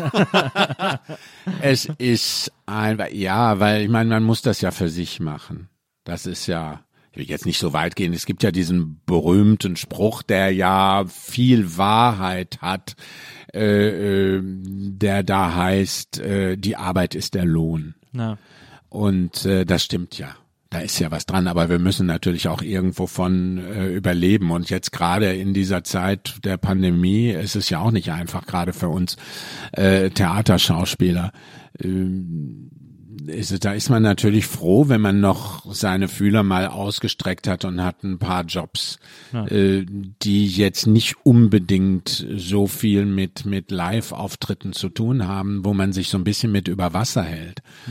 Ähm, aber ich bin, ja, ich bin ja eigentlich so ein Schauspieler oder auch Moderator. Ich bin immer aus dem entstanden, was das Publikum toll fand. Ich hatte ein paar Mal Glück, Produktionen zu machen, die vom Publikum so getragen wurden, die wie zum Beispiel die Geierwalli, was äh, anderthalb Jahre ausverkauft äh, in Theatern gelaufen ist. Und zwar nicht nur in Theatern, die 40 Leute äh, äh, gefasst haben, sondern wirklich in großen Häusern, wo wir damit gespielt haben, in, im Thalia Theater in Hamburg, in, in, in Bremen, in München, im Ari-Kino und so. Also das waren Produktionen oder auch Sissi, was in Berlin auf dem Kreuzberg mit dem BKA sechs Wochen ausverkauft lief im Zelt, Ja. wo wirklich viele Leute rein, wo die Leute mir Rosenbüsche auf die Bühne geschmissen haben. So und und äh, äh, ja oder auch in in Wien in der Stadthalle und und es gibt, glaube ich, nicht viele Kollegen, die sagen, das war meine erste Bühne, wo ich so aufgetreten bin. Ähm, das hat natürlich sehr viel mit Glück zu tun. Und ich hatte einfach ein paar Mal auch mein Bauchgefühl hat sich da, äh, was ich zugelassen habe und hat sich da verwirklicht. Das macht mich natürlich ruhig. Ich meine, ich werde jetzt 65, könnte auch sagen, ist jetzt gut, aber meine Rente ist nicht so, dass ich jetzt sage, ich lehne mich zurück, aber äh, außerdem will ich auch noch arbeiten. Also ich möchte nicht aufhören zu arbeiten und Sachen, die ich machen kann oder wo ich Spaß dran habe, äh, möchte ich auch noch machen. Ich kann nur dafür plädieren, sich Sachen zu suchen, die man gerne machen möchte und, und wo man hinterstehen kann, die, wo ich auch mein Gesicht verkaufen kann. Weil Es ist ja doch so, dass wir, äh, außer jetzt hier im Podcast, aber nach außen äh, unser Gesicht ja so verkaufen oder so verkauft haben. Und das sollte man machen mit Sachen, wo man auch sagen kann, okay, das ist eine Sache, die habe ich jetzt für Kohle gemacht, aber nebenbei oder in diesem Fahrwasser mache ich viele Sachen, äh, die mache ich nicht nur für die Kohle, sondern die mache ich, weil mir die Spaß machen. Es ist so. Ich habe das von zu Hause mitbekommen auf der einen Seite. Ich bin ja auch aus so einem äh, äh, ja aus so einer Familie mit Schauspielern und, und Sängern und so wo ich jetzt nicht von meinen Eltern, aber von der Familie viel mitbekommen habe, die, wo die gesagt haben, oder auch wo ich gesehen habe mit gescheiterten äh, äh, Existenzen und die nachher dann wieder andere Sachen machen mussten, das war mir nicht, un, nicht unbekannt. Und dann mir eben was zu suchen, wo ich ja, das ist natürlich auch ein Privileg, aber dass die dann auch erfolgreich wurden, die ich wirklich sehr, sehr gerne gemacht habe. Ich meine, ich war 17 Jahre wöchentlich beim ZDF, das ist ja auch eine lange Zeit. Ja. Da gibt's nicht viele andere Kollegen, die da, die da mithalten, außer Herr Gottschalk äh, und noch einige andere. Aber das sind wirklich Sachen, die habe ich nicht für die für die Kohle gemacht. Ich habe da sehr viel verdient, aber das habe ich nicht, bin da nicht hin, um da viel Geld zu verdienen. Ja. Das kam. Und das macht mich natürlich auch sehr zufrieden, das stimmt. Das macht mich sehr zufrieden, sehr ruhig. Und äh, weil das ist ja ein Erfolgs, ein Volks, Erfol Erfolgsding für mich. Ja, ja, ja. So. Ist ja auch ein Privileg, dass äh, wir, also ich meine, ich mache ja auch so äh, verschiedene Dinge irgendwie in so einer äh, Position in unserem Leben sind, äh, dass wir Dinge machen können, weil wir sie interessant finden oder dass wir auch Dinge Genau. ausprobieren können, die, Ja. wo wir sagen, mal gucken, ob das was ist oder So. ob das funktioniert. Und dass es die überhaupt noch gibt. Ja. Dass es Dinge gibt, die ich interessant finde oder die mich reizen. Ja. Ich, ich, ich würde im Fernsehen ja gerne wieder was machen, aber wahrscheinlich wird's wieder eine Talkshow und wenn keiner eine Talkshow mit Ralf Morgenstern machen will, hab ich Pech. So. Die auch, weil das wäre ja eine erfolgreiche Sache. Aber, ja, absolut, absolut. aber äh, das sind Sachen, die ich machen möchte. Was soll ich denn in den zweifelhaften Ruf kommen, äh, irgendwo in eine Sendung zu gehen? Äh, ähm, ein, ich, ich bin ein Star, holt Ja. mich hier raus oder Dicken beim Abnehmen zu moderieren. Das sind Sachen, die ich nicht machen möchte. Ja. So. Wo ich, wo ich weiß, dass ich da nicht glücklich werde. Ja. Und äh, von daher habe ich da noch Zeit für. Muss ich jetzt noch nicht. machen. So. Und äh, ja, wir arbeiten weiter lustig an Konzepten und wenn da die Zeit für da ist und wenn ich das machen kann, bin zum Glück mit dem Theater auch ziemlich ausgebucht. Jetzt im Moment ist es natürlich schwierig, weil die Theater die Verträge nicht einhalten können, weil die nicht spielen können. Aber ich bin theoretisch, also nein, sogar praktisch. Ich habe ja Verträge, also bis Frühjahr 22. Und da beißt sich so ein bisschen die Katze in den Schwanz. Das ist auch so problematisch, äh, äh, dass ich viele Sachen nicht annehmen kann, weil ich, ich bin jetzt noch beschäftigt beim Schauspielhaus in Köln Ja. bis Sommer. Dann habe ich noch einen Vertrag äh, äh, im Ernst-Deutsch-Theater in Hamburg äh, für Mitte April bis Mitte Mai. Da muss man auch mal gucken. Und äh, dann, ich will hoffen, dass ich nochmal nach Klagenfurt ans, ans Stadttheater kann, vielleicht eine meine, also meine Lesung dazu machen. Ich mache ja auch noch eine Lesung. Also sagen wir mal so, ich möchte gerne eine Lesung machen. Morgenstern liest Morgenstern, äh, wo ich über Christian Morgenstern spreche. Und äh, so. Ja. Aber ob ich die Sachen jetzt wirklich machen darf in der Pandemie, weiß ich auch nicht. Ja, ist das, äh, hoffentlich ist da bald wieder mehr möglich sozusagen. Ja, das will ich auch, weil die Politik, und das ist das, wir haben halt die ganze Unterhaltung, äh, die Kultur hat halt wirklich keine große Lobby in der Politik. Das ist sehr schwierig. Und was da jetzt auf uns zukommt, wir haben ja super Wahljahr jetzt, was da auf uns zukommt, ich bin sehr gespannt. Aber das ist äh, sträflich, dass diese Kultur, dass die Politiker meinen, auf Kultur kann man als erstes verzichten. Ja, absolut.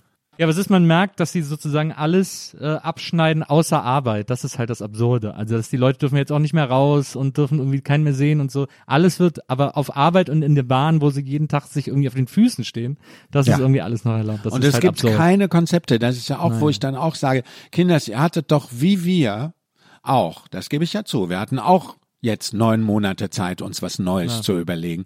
Die Politiker hatten aber auch neun Monate Zeit, sich was Neues zu überlegen, was sie nicht getan haben. Ja. Das Problem ist jetzt wirklich die Wahlen und die verspielen gerade so viel, das ärgert mich so. Ja.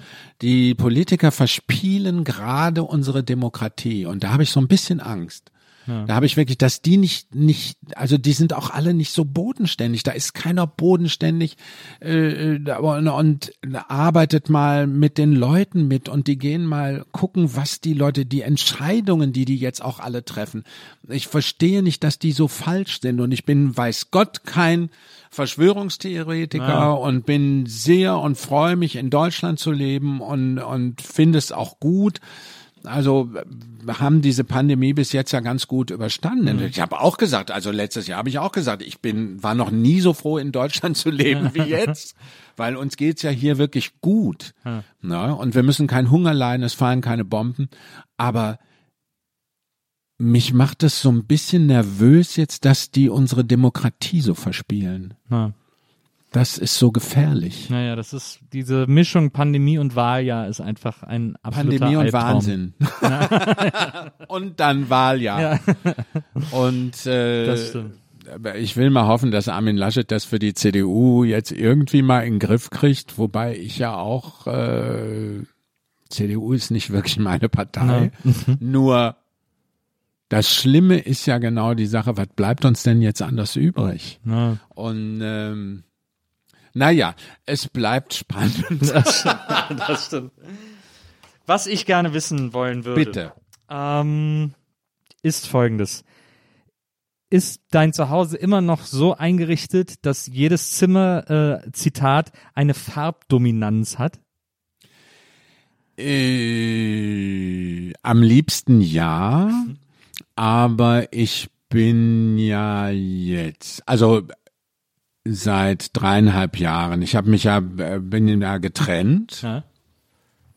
nach 21 Jahren und bin aus den großen Wohnungen in ein 37 Quadratmeter Apartment gezogen und fühle mich da wieder erwarten sehr wohl.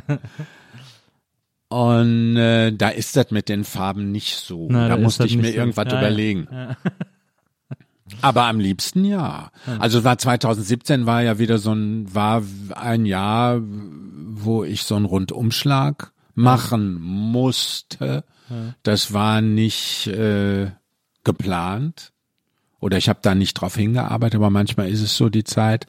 Äh, Trennung nach 21 Jahren, ich habe das Haus auf Ibiza verkauft, Hund tot und äh, da hat sich ganz viel entwickelt, ganz viel gedreht und da bin ich halt in, in ein kleines Apartment in Berlin. Ich wollte dann noch, war zwischendurch wieder kurz in Düsseldorf äh, mit meinem Partner und dann mm, wollte ich aber nicht zurück nach Köln oder so und bin dann gerne in Berlin geblieben. Bin hier auch so angekommen. Ich habe, ich habe ja, was viele ja nicht wissen, die, die, die Sendungen, äh, die ZDF-Sendungen sind ja alle in Berlin entstanden. Die sind ja nicht aus Köln oder, so, ja. oder äh, wir haben die ersten, also Kaffeeklatsch, die ersten paar Jahre in, in Wiesbaden gedreht und sind dann aber äh, nach Berlin in die Bavaria Ufa Studios in Tempelhof und die ganzen Sendungen sind hier entstanden. Und ich habe hier ja auch immer viel Theater gespielt. Ich habe die letzten 20 Jahre ja in Köln gar nicht gearbeitet, außer kurze Zeit mein Café gemacht. Äh, ähm, was ich mit meiner Tochter zusammen da hatte. Und ich möchte jetzt aus Berlin nicht mehr weg. Und Berlin ist ja dadurch, weil ich hier immer so viel hatte, damals die ganze Musikzeit ja auch, waren wir ganz viel in Berlin. Und äh, äh, ich habe mich auch hier immer sehr wohl gefühlt, mit Mauer, ohne Mauer und kenne Berlin auch in allen Aggregatzuständen seit Anfang der 70er Jahre. 1970er Jahre. Und äh, ich fühle mich hier so angekommen. Ich möchte jetzt gar nicht mehr hier weg und jetzt habe ich so ein kleines Wohnungskonzept da für mich und äh, bröttel da so vor mich hin und bin jetzt ja während Pandemie auch wieder viel unterwegs. Also von daher. Du äh, hast auch mal in Brüssel gelebt eine Zeit lang. Ja, Was, wie, ich hatte- Warum denn Brüssel? Da fange ich wieder da an. ähm, ja, es war einfach so die Zeit damals in Köln, wo wir in Köln, das war auch so eng. Köln-Koller. So, und dann hatten wir da so einen Lagerkoller. Und dann haben Freunde ähm, und, und Dirk Bach und ich da eine Wohnung in Brüssel gefunden von Freunden und die dann sagten, nimm doch die Wohnung da. Das ist natürlich geil. Äh, Köln-Brüssel, TGW. Äh, wir äh, sind immer noch mit Autos gefahren. also, ja, ich bin ja nachtblind, aber die, die Autobahn war ja beleuchtet. Ich musste nur bis Aachen, fand der Wagen alleine und dann über die beleuchtete Autobahn nach die orange Brüssel Autobahn. rein, genau, über die orangene Autobahn. Das war auch toll. Äh, Tischewö war, ging nur bis Lüttich, glaube ich. Da war die Trasse bis Aachen noch nicht fertig. Ah, okay, verstehe. Es war nicht so ein großer Zeit, ich meine, wir sind auch viel mit dem Zug dann gefahren, ja. das stimmt schon. Aber ganz oft sind Dirk und ich abends nach der Vorstellung in Köln im Schauspielhaus, Dirk hat ja da auch gearbeitet. Ja. Und da sind wir in den Wagen und sind dann nach Brüssel in die Wohnung. Und wenn spielfrei war, waren wir so und so dann immer in Brüssel, weil Brüssel war, ist auch ein klein, auch nur eine Million Einwohner, aber doch ein bisschen Anders. internationaler und das Essen ist besser. Ja. Und auch nicht so teuer wie Paris. Und äh, das war Brüssel war wirklich eine super schöne Zeit. Und dann hat der Dirk damals die Wohnung aufgegeben und dann sind da aber da ist Simone Borowiak eingezogen mit ihrem damaligen Mann. Heute ja. heißt sie ja Simon Borowiak. Und ähm, die haben die Wohnung überlegen und übernommen. Und ich habe eine kleine in der Nachbarschaft dann genommen und bin dann da noch, ich glaube noch mal fünf Jahre oder sechs Jahre in Brüssel geblieben, was sehr schön war. Ja, das glaube ich. Es war wirklich eine tolle, auch, also Brüssel war wirklich eine super Zeit. Ja. Dann kam aber, ja, dann wurden es irgendwann der Adressen zu viel. Ich hab, wollte Köln auch nicht aufgeben. Also ja. Köln hat dann mein damaliger äh, äh, Mann gelebt, weil der auch in Köln gearbeitet hat. Der war dann öfter, aber wir sind jede freie Minute nach Brüssel. Ja. So. Und äh, das war sehr schön. Viel unterwegs gewesen, äh, meine Liebe. Du hast Immer, auch, ja. Du hast auch mal gesagt, ähm, du hast genug Karneval gefeiert. Du brauchst. Entschuldigung, habe ich jetzt, hab ich jetzt gerade gesagt, wo du, wo du das Kölsch. Ja, ich hatte gerade jetzt redet Bokelberg gedacht. jetzt trinke ich schnell einen Schluck Kölsch. Lass mal die Bokelberg mal reden. ähm, Du hast, äh, äh, du hast in einem Interview gesagt, ähm, äh, ich habe genug Karneval gefeiert. Das ist, äh, weil du jetzt auch in Berlin bist und so und dann irgendwie nicht mehr zum Karneval nach Köln äh, hochfährst oder so. Nee.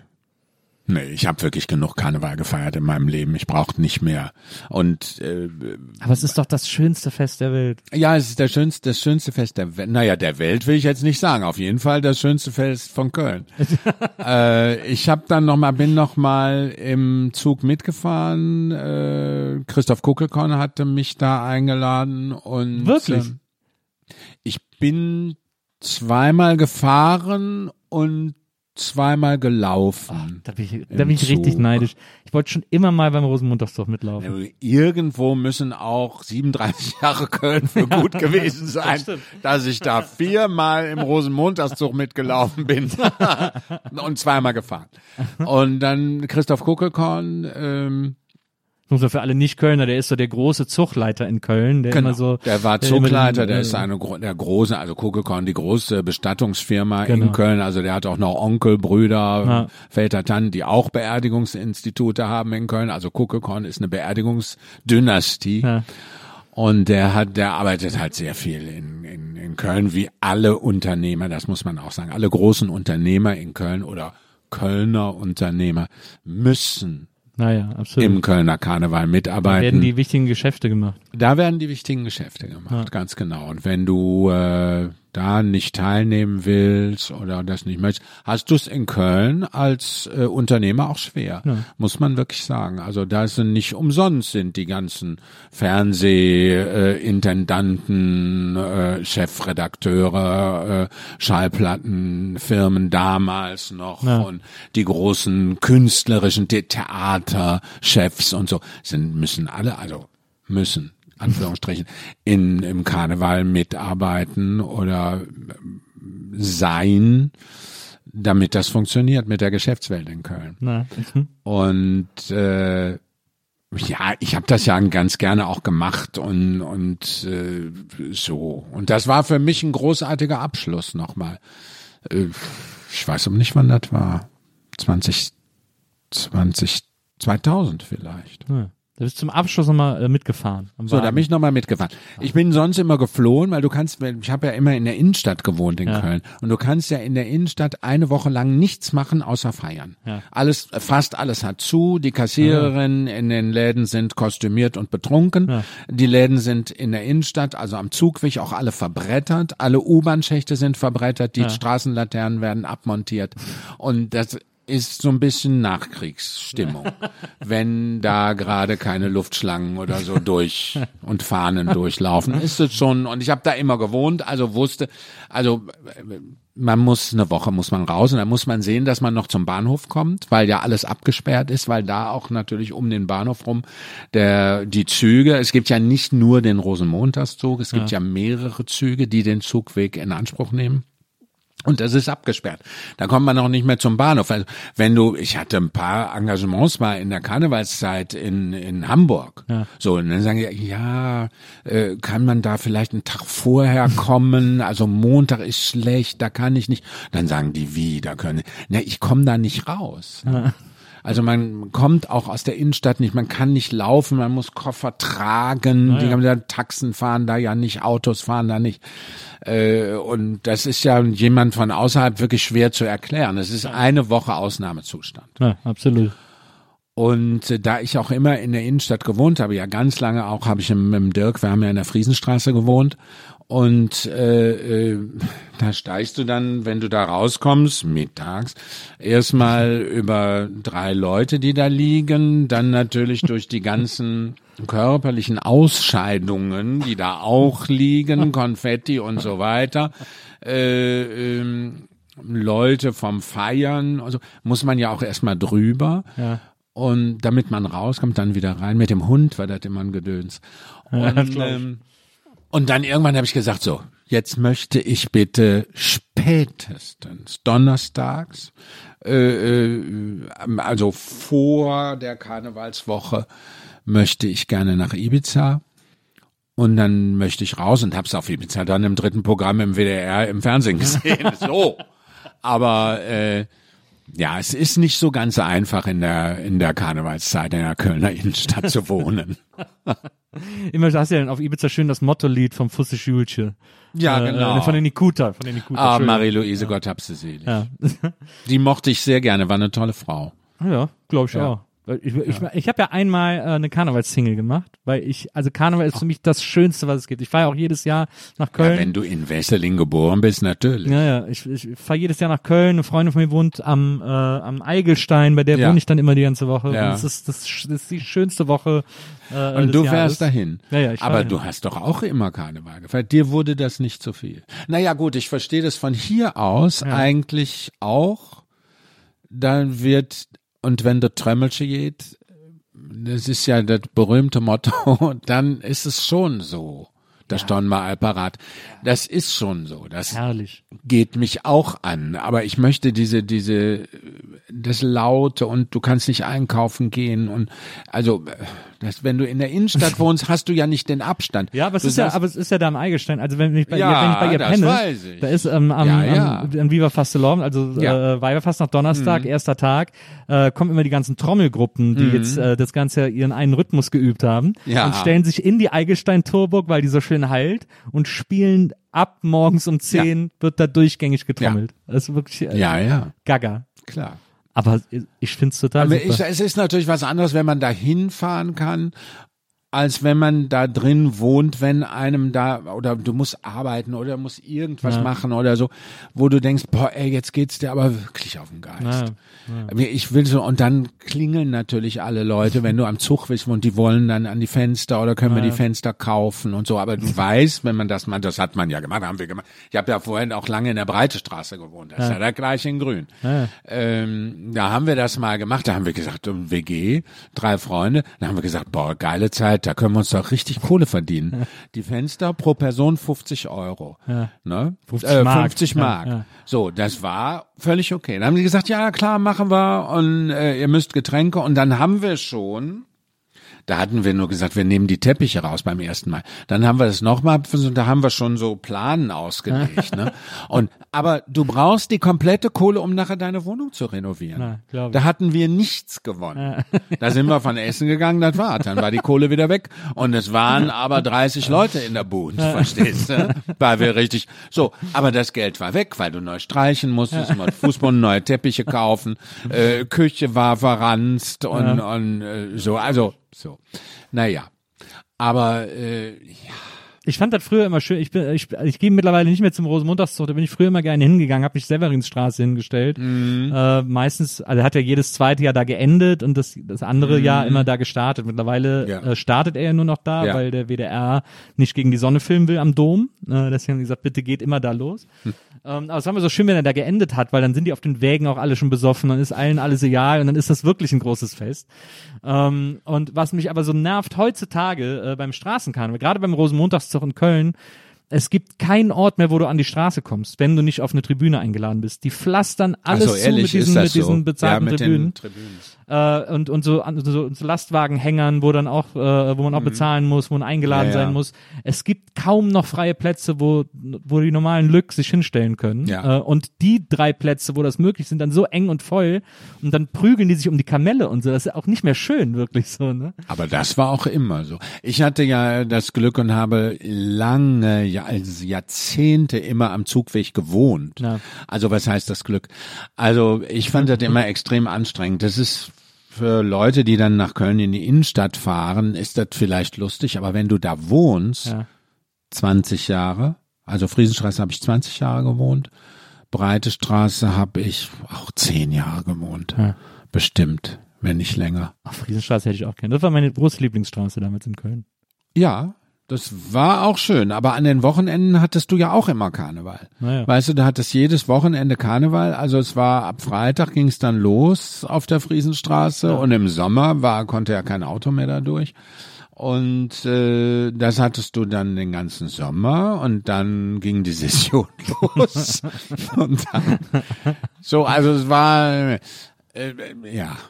Es ist sehr schön, aber du hast auch wirklich, es ist einfach ziemlich laut immer. Ja, das stimmt. Aber es, also wie gesagt, wenn ich dann da zum, am Eigelstein bin und auch wenn Ja. wir dann so keine Lust haben loszugehen, dann kann man da, geht man ins Kattwinkel oder äh, ins Gräsberger. Ähm, man hat immer zwei, drei Kneipen, wo man immer Das hingehen kann und so, wo, Das man immer, stimmt. wo man immer schön Ja. feiern kann. Also das ist echt, äh, das, ist genieße ich total. Naja, vielleicht kommt das ja wieder, dass ich dahin fahre. Ja, aber unbedingt. das ist eine Sache, die ich nicht unbedingt vermisse. Sag mal, auf der Friesenstraße, da hatte doch der, jetzt weiß ich nicht mehr, wie er hieß, der Thomas, äh, der hat hier bei, Hackenberg? äh, war das Hackenberg, der hier bei Gerd Müller-Gervis in der Sendung war? Äh, ah, wie Thomas der, der das Quiz-Taxi ne? auch gemacht hat. Thomas Hackenberg. Ja, der hatte doch da ein, so ein spanisches Lokal, glaube Ja, ich. Ne? genau. Ja. Ah, Ja, genau. Da hatte, habe ich mir uns abends zufällig getroffen. Äh, Ich weiß gar nicht mehr, wie das hieß. Da ist ja jetzt der Australier drin, ne? naja. Ist das das nicht? Nee, ist gar nicht war so, wahr. glaub ich, zwei das war dem- weiter runter. zwei ne? neben dem Hackenberg ja. war, genau, ich weiß auch gar nicht mehr, wie das hieß. Ja, ja, das hatte der sehr lange.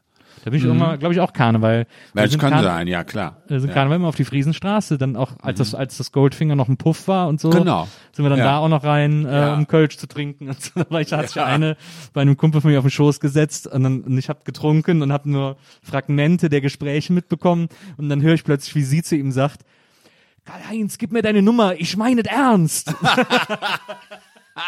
Ja.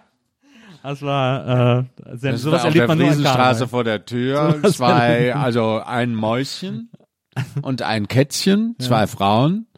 Und die eine beugte sich über, da waren äh, weiter unten ein Stück äh, bei uns vom Haus waren so Waschbeton mit Blumen Ja. so drin. Und da sagte das Mäuschen zur Katze, Renate, wenn du kotzen musst, dann kotz.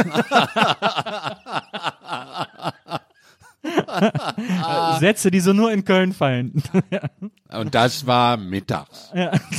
Also du hast ja, darfst ja nicht vergessen, die Session ist ja sehr lang und dann fangen Anfang Januar ja schon Satori-Säle und die ganzen äh, Sitzungen Sitzung. statt.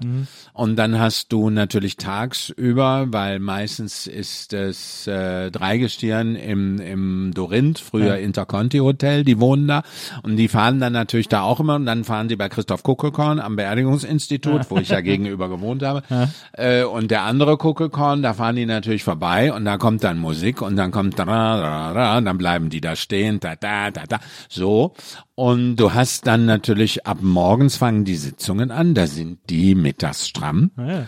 Und dann hast du in dem Kostüm natürlich, und das ist dann ein ganz normaler Januar, Mittwoch oder so, oder vielleicht Freitag, oder, äh, da hast du natürlich dann Kätzchen und Mäusenengel beim Waschkübel und Gott und reihen da rein. So, dann musst du ja dann auch mal jemand erklären. Das ist äh, da noch schöner am, als am Karneval selber. also, wie gesagt, die Session ist ja in Köln so lang und dann, das wissen ja auch wenige, der Karneval fängt in Köln ja nicht am äh, am, am Weiberfast, Weiberfast, ne? ja. Ja. Weiberfast an dem Donnerstag an, sondern das ist ja schon, die Sitzungen sind ja Am viel früher. 11.11. ab 11.11. Ganz genau. Nur meinen Sie, im, im November und Dezember ist nicht, sind keine Sitzungen. Ja. Die fangen dann Anfang, ich glaube am vierten oder am sechsten. Nach nach äh, äh, äh, Heilige Drei Könige. Ja. Da gehen die Sitzungen dann los, ne? Und dann hast du dann schon mal die Szenerie vor der Tür. dann kommst du raus und kriegst so eine Ladung Konfetti ins Gesicht und Leute sagen, ah, den Mollen stellen wir früher auch mal besser drauf.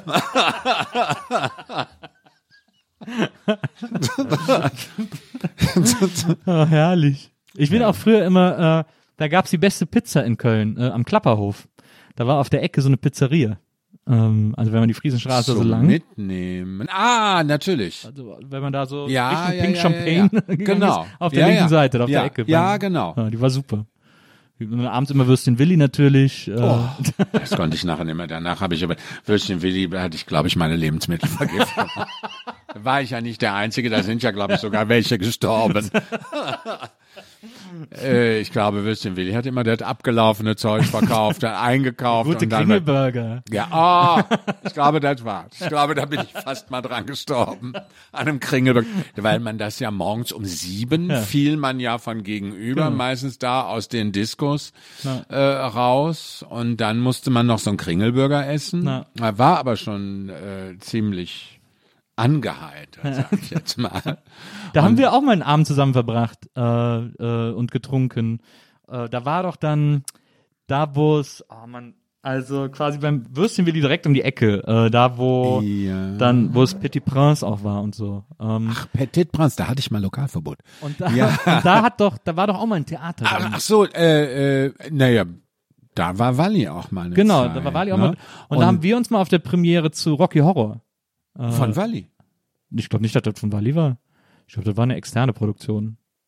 Irgendwie war da mal eine Rocky Horror äh, Produktion, lief da mal. Da haben wir viel angestoßen an dem Abend. Und überlege, ja, aber was soll denn das gewesen sein da? Wie, Da war einfach so ein Theater. Ja, aber das war doch Bockmeier. Nee, Scala war doch weiter oben am Ring. Naja, Walli war vorher da weiter äh, ähm, äh, in die Richtung Pesch. Da hatte Walli, da hat die Tarzan gemacht, hat die da, doch, da hat die auch Rocky Horror gemacht, glaube ich. Aber das war nicht da, wo wir, Also vielleicht war es auch, keine Ahnung, also kann, jetzt kann ich jetzt nicht hundertprozentig, ich glaube, war das nicht Tarzan? aber also ich war bei Rocky Horror, das weiß ich noch. Wer hat denn da gespielt? Das weiß ich nicht. Hm. Aber da haben wir beide uns, da haben wir beide einen lustigen Abend gehabt. ich dachte, das wäre bei Backwaren gewesen. In der Backwaren-Disco. Der Buggy. Ja, in der Buggy. Ich dachte, da wäre das gewesen. War das bei Walli? Nein, natürlich warst du, du warst da eingeladen von Walli. Walli und Rolf, die hatten, unten haben die Geierwalli gespielt.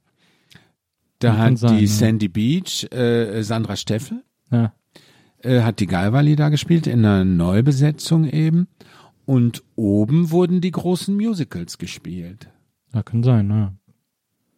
Ich glaube, da war das. Und das war auch in einem dieser alten Theater. Das war das erste, was äh, Wally und Rolf, als die aus der Filmdose raus sind, da ge äh, gepachtet haben. Ja. Das war dieses Riesending. Und das hat ja auch nicht funktioniert. Ja. Da mussten die dann nachher zumachen, obwohl die da einen sehr reichen Sponsor hatten. Ja. Aber das mussten die zumachen. Und dann kam ja erst das Scala. Ah ja, okay. war jetzt zum Schluss und ich glaube, das machen die, die Kollegen immer, die jetzt werden Pandemie machen, Naja. toi, toi, toi. Ja. Ich weiß es nicht. Äh, und da hatte, aber sonst war, das war dieses große Theater. Da sollte ich ja noch Tarzan spielen, das wollte ich, wollte ja dann nicht zurück. Ja. Nach dem großen Streit. Aber sonst weiß ich nicht, was da noch für ein Theater war. Nee, nee, das war schon Walli. Und die hat da Rocky Horror, hat die doch da gemacht. Ja, ja, dann war das, dann war das von Wally. Aber das war doch da vorne, da neben dem Petit Prince. Also quasi. Genau, ja, ja. Gegenüber vom Ja, ja. Nachtflug. Genau. Ja. Ja. Ja, ja, so ein altes Kino eben. Genau. Und Wie das allerdings hieß, weiß, kriege ich im Moment nicht auf die Reihe. Da hat dann irgendwann, äh, später hat dann da ein Dollhaus drin eröffnet. Genau, das war danach. Ja. Genau, hast recht. Als die da raus sind, äh, das hat ein bisschen gedauert, bis die dann eine Skala äh, dann aufgemacht haben. Ja. Und äh, da war dann das Dollhaus drin. Genau. Da war ich nie drin. Da war ich auch zur Eröffnung. Leider. War ich zur Eröffnung eingeladen. Guck mal. Seltsam. Da hatte ich am Ende keine Zeit. Das weiß ich nicht. wo ich da war. Aber da wäre ich gerne rein. Ja, das glaube ich. Das war auch wirklich sensationell, dieser Eröffnungsabend. Das hat die Welt noch nicht gesehen. Ja. Ähm, ja, war aber, also, das- also, aber das ist mir immer, immer so in Erinnerung geblieben, wie wir beide da bei Rocky Horror irgendwie nach der Show standen und, äh, und uns Verzelsche erzählt Ja. haben. Kölsch Also ich meine, ich war ja auch mal, das bin ich mir aber nicht sicher. War ich bei dir in der Sendung bei Viva? War ich da bei dir mal? Ich war auf jeden Fall beim Stefan Ja. und war bei, bei Eni. ja, bei mir war es, glaube ich, nicht. Nee, glaube ich Mhm. Bin mir nicht sicher. Aber wir haben uns natürlich oft in Köln gesehen. Naja, eben. Naja, Das stimmt. normal. Das ist war normal. Natürlich. Ähm, zum Abschluss noch eine kleine, äh, eine kleine Sache Ein noch. Bonbon? Äh, zum Abschluss ein Bonbon und eine, und eine kleine Geschichte. Ähm, also ich könnte auch noch die ganze Abend mit dir quatschen, aber äh, du Ja, musst einfach ich irgendwann nochmal wiederkommen. Wir müssen- äh, und dann, genau. Äh, dann, dann vertiefen Sehr wir das gerne. nochmal.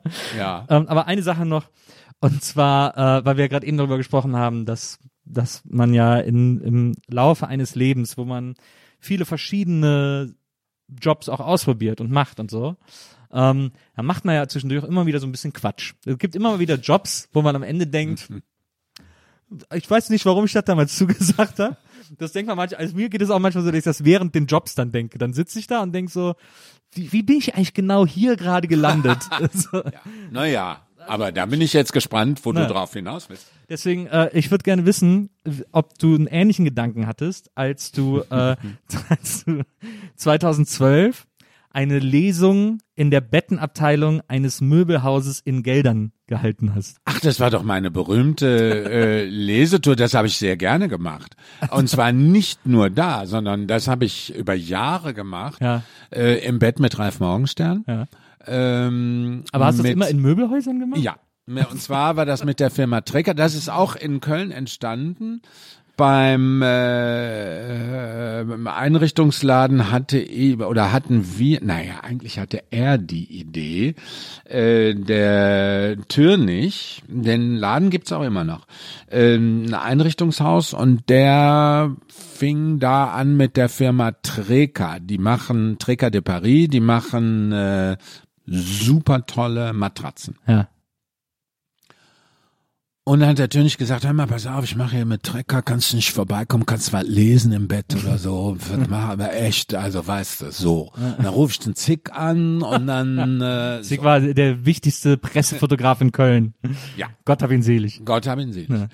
Ähm, und dann habe ich gesagt, ja klar, kann ich machen. Was soll ich denn? Ja, müssen wir mal gucken, vielleicht hast du irgendwie Geschichten mit Bett, wo es um Bett geht oder so. äh, und dann äh, äh, kannst du das da lesen. So. Und dann war das, die Leute fanden das alle ganz toll. Dann habe ich so Bettgeschichten haben wir da rausgesucht, wo irgendwas, wo es ums Bett ging und, und so weiter. Und dann noch andere Sachen. Da habe ich Martenstein äh, äh, gelesen, diese wunderbaren kleinen Glossen, diese richtigen Kurzgeschichten.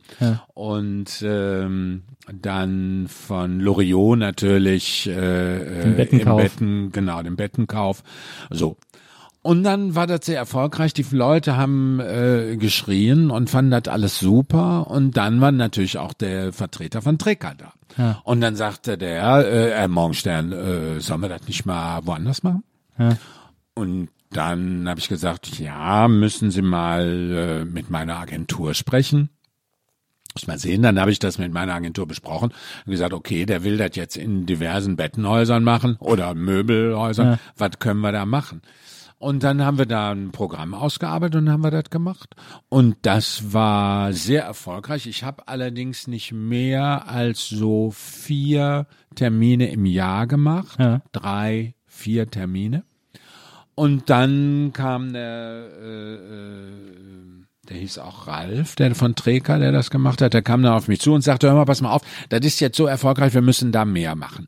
Und dann, hab ich, dann saß ich so nach dem Motto, was mache ich hier eigentlich?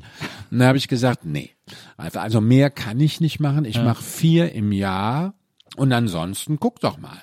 Und dann hat der, dann boomte das mit anderen. Dann hat der mit Hohecker, äh, äh, dann die Susanne Fröhlich, Autorin, hat Ja. ihre eigenen Sachen da gelesen und, und, und. Und dann wurde bei Trecker eine riesen Lesefamilie Ja. Dann kam noch ein ganz berühmter äh, äh, Karikateur, äh, Zeichner dazu, der hat dann Sachen da gezeichnet und dann wurde das immer größer und ich habe dann immer nur so zwei dann im Jahr gemacht Ja. oder so. Das haben wir jahrelang, ich glaube über zehn Jahre gemacht. Aber das war dann Das richtig, war- aber das waren richtige Lesungen, also so bestuhlte, wo die Leute dann Ja, genau. So, weil das wirkte so in diesem Artikel, als Ja. würdest du so am langen Samstag im normalen Publikumsverkehr auf einem Bett sitzen und aus dem Buch Ja, vorlesen. ich meine, so war das auch. Also, aber es waren, die Leute waren eingeladen. Ja, ja. Also, Okay. das war so, dass das ein Abend für Kunden war Ja, ja, eigentlich. ne? Das waren, äh, da wurden Kunden eingeladen, die, die, dann gab's da Häppchen. was zu trinken, Ja, ja. Häppchen und so weiter. Und dazwischen drin habe ich,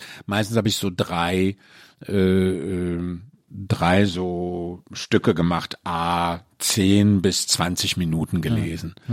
Und das war super. ja. Das war richtig schön. Und ich hatte Treckermatratzen, die hätte ich mir nie erlaubt. Ich hatte eine Treckermatratze, die habe ich mir bei Pesch damals noch gekauft. Ja. Da habe ich aber für gespart. Die kostete 1000 Mark. Krass.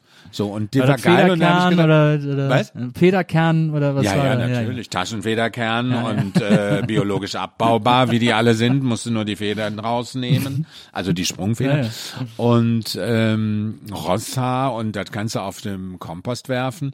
Und äh, da bin ich dann durch eine andere Freundin in Berlin, die ein Hestens Bettengeschäft hat dann zu einer Hestensmatratze gekommen.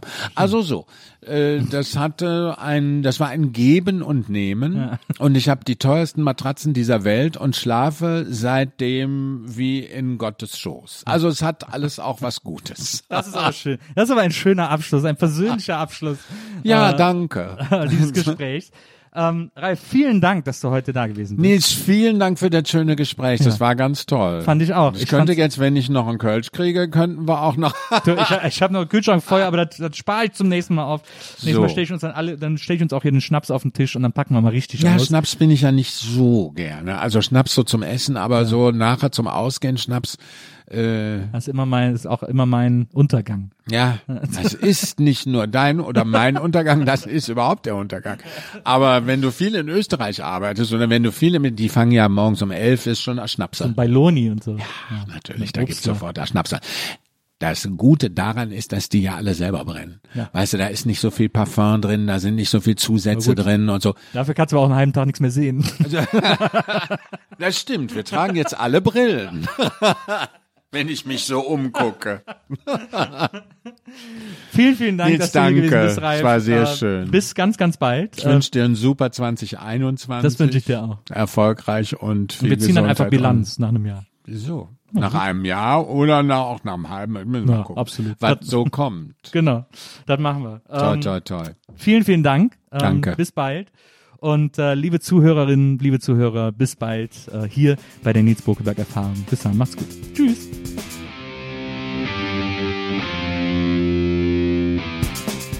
Die Nils Bokeberg Erfahrung. Von und mit Nils Bokeberg. Eine Produktion von Pool Artists. Team Wenzel Burmeier, Lisa Hertwig, Maria Lorenz Bokeberg, Frieda Morische und natürlich Nils Bokeberg. Die Nils Bokeberg Erfahrung.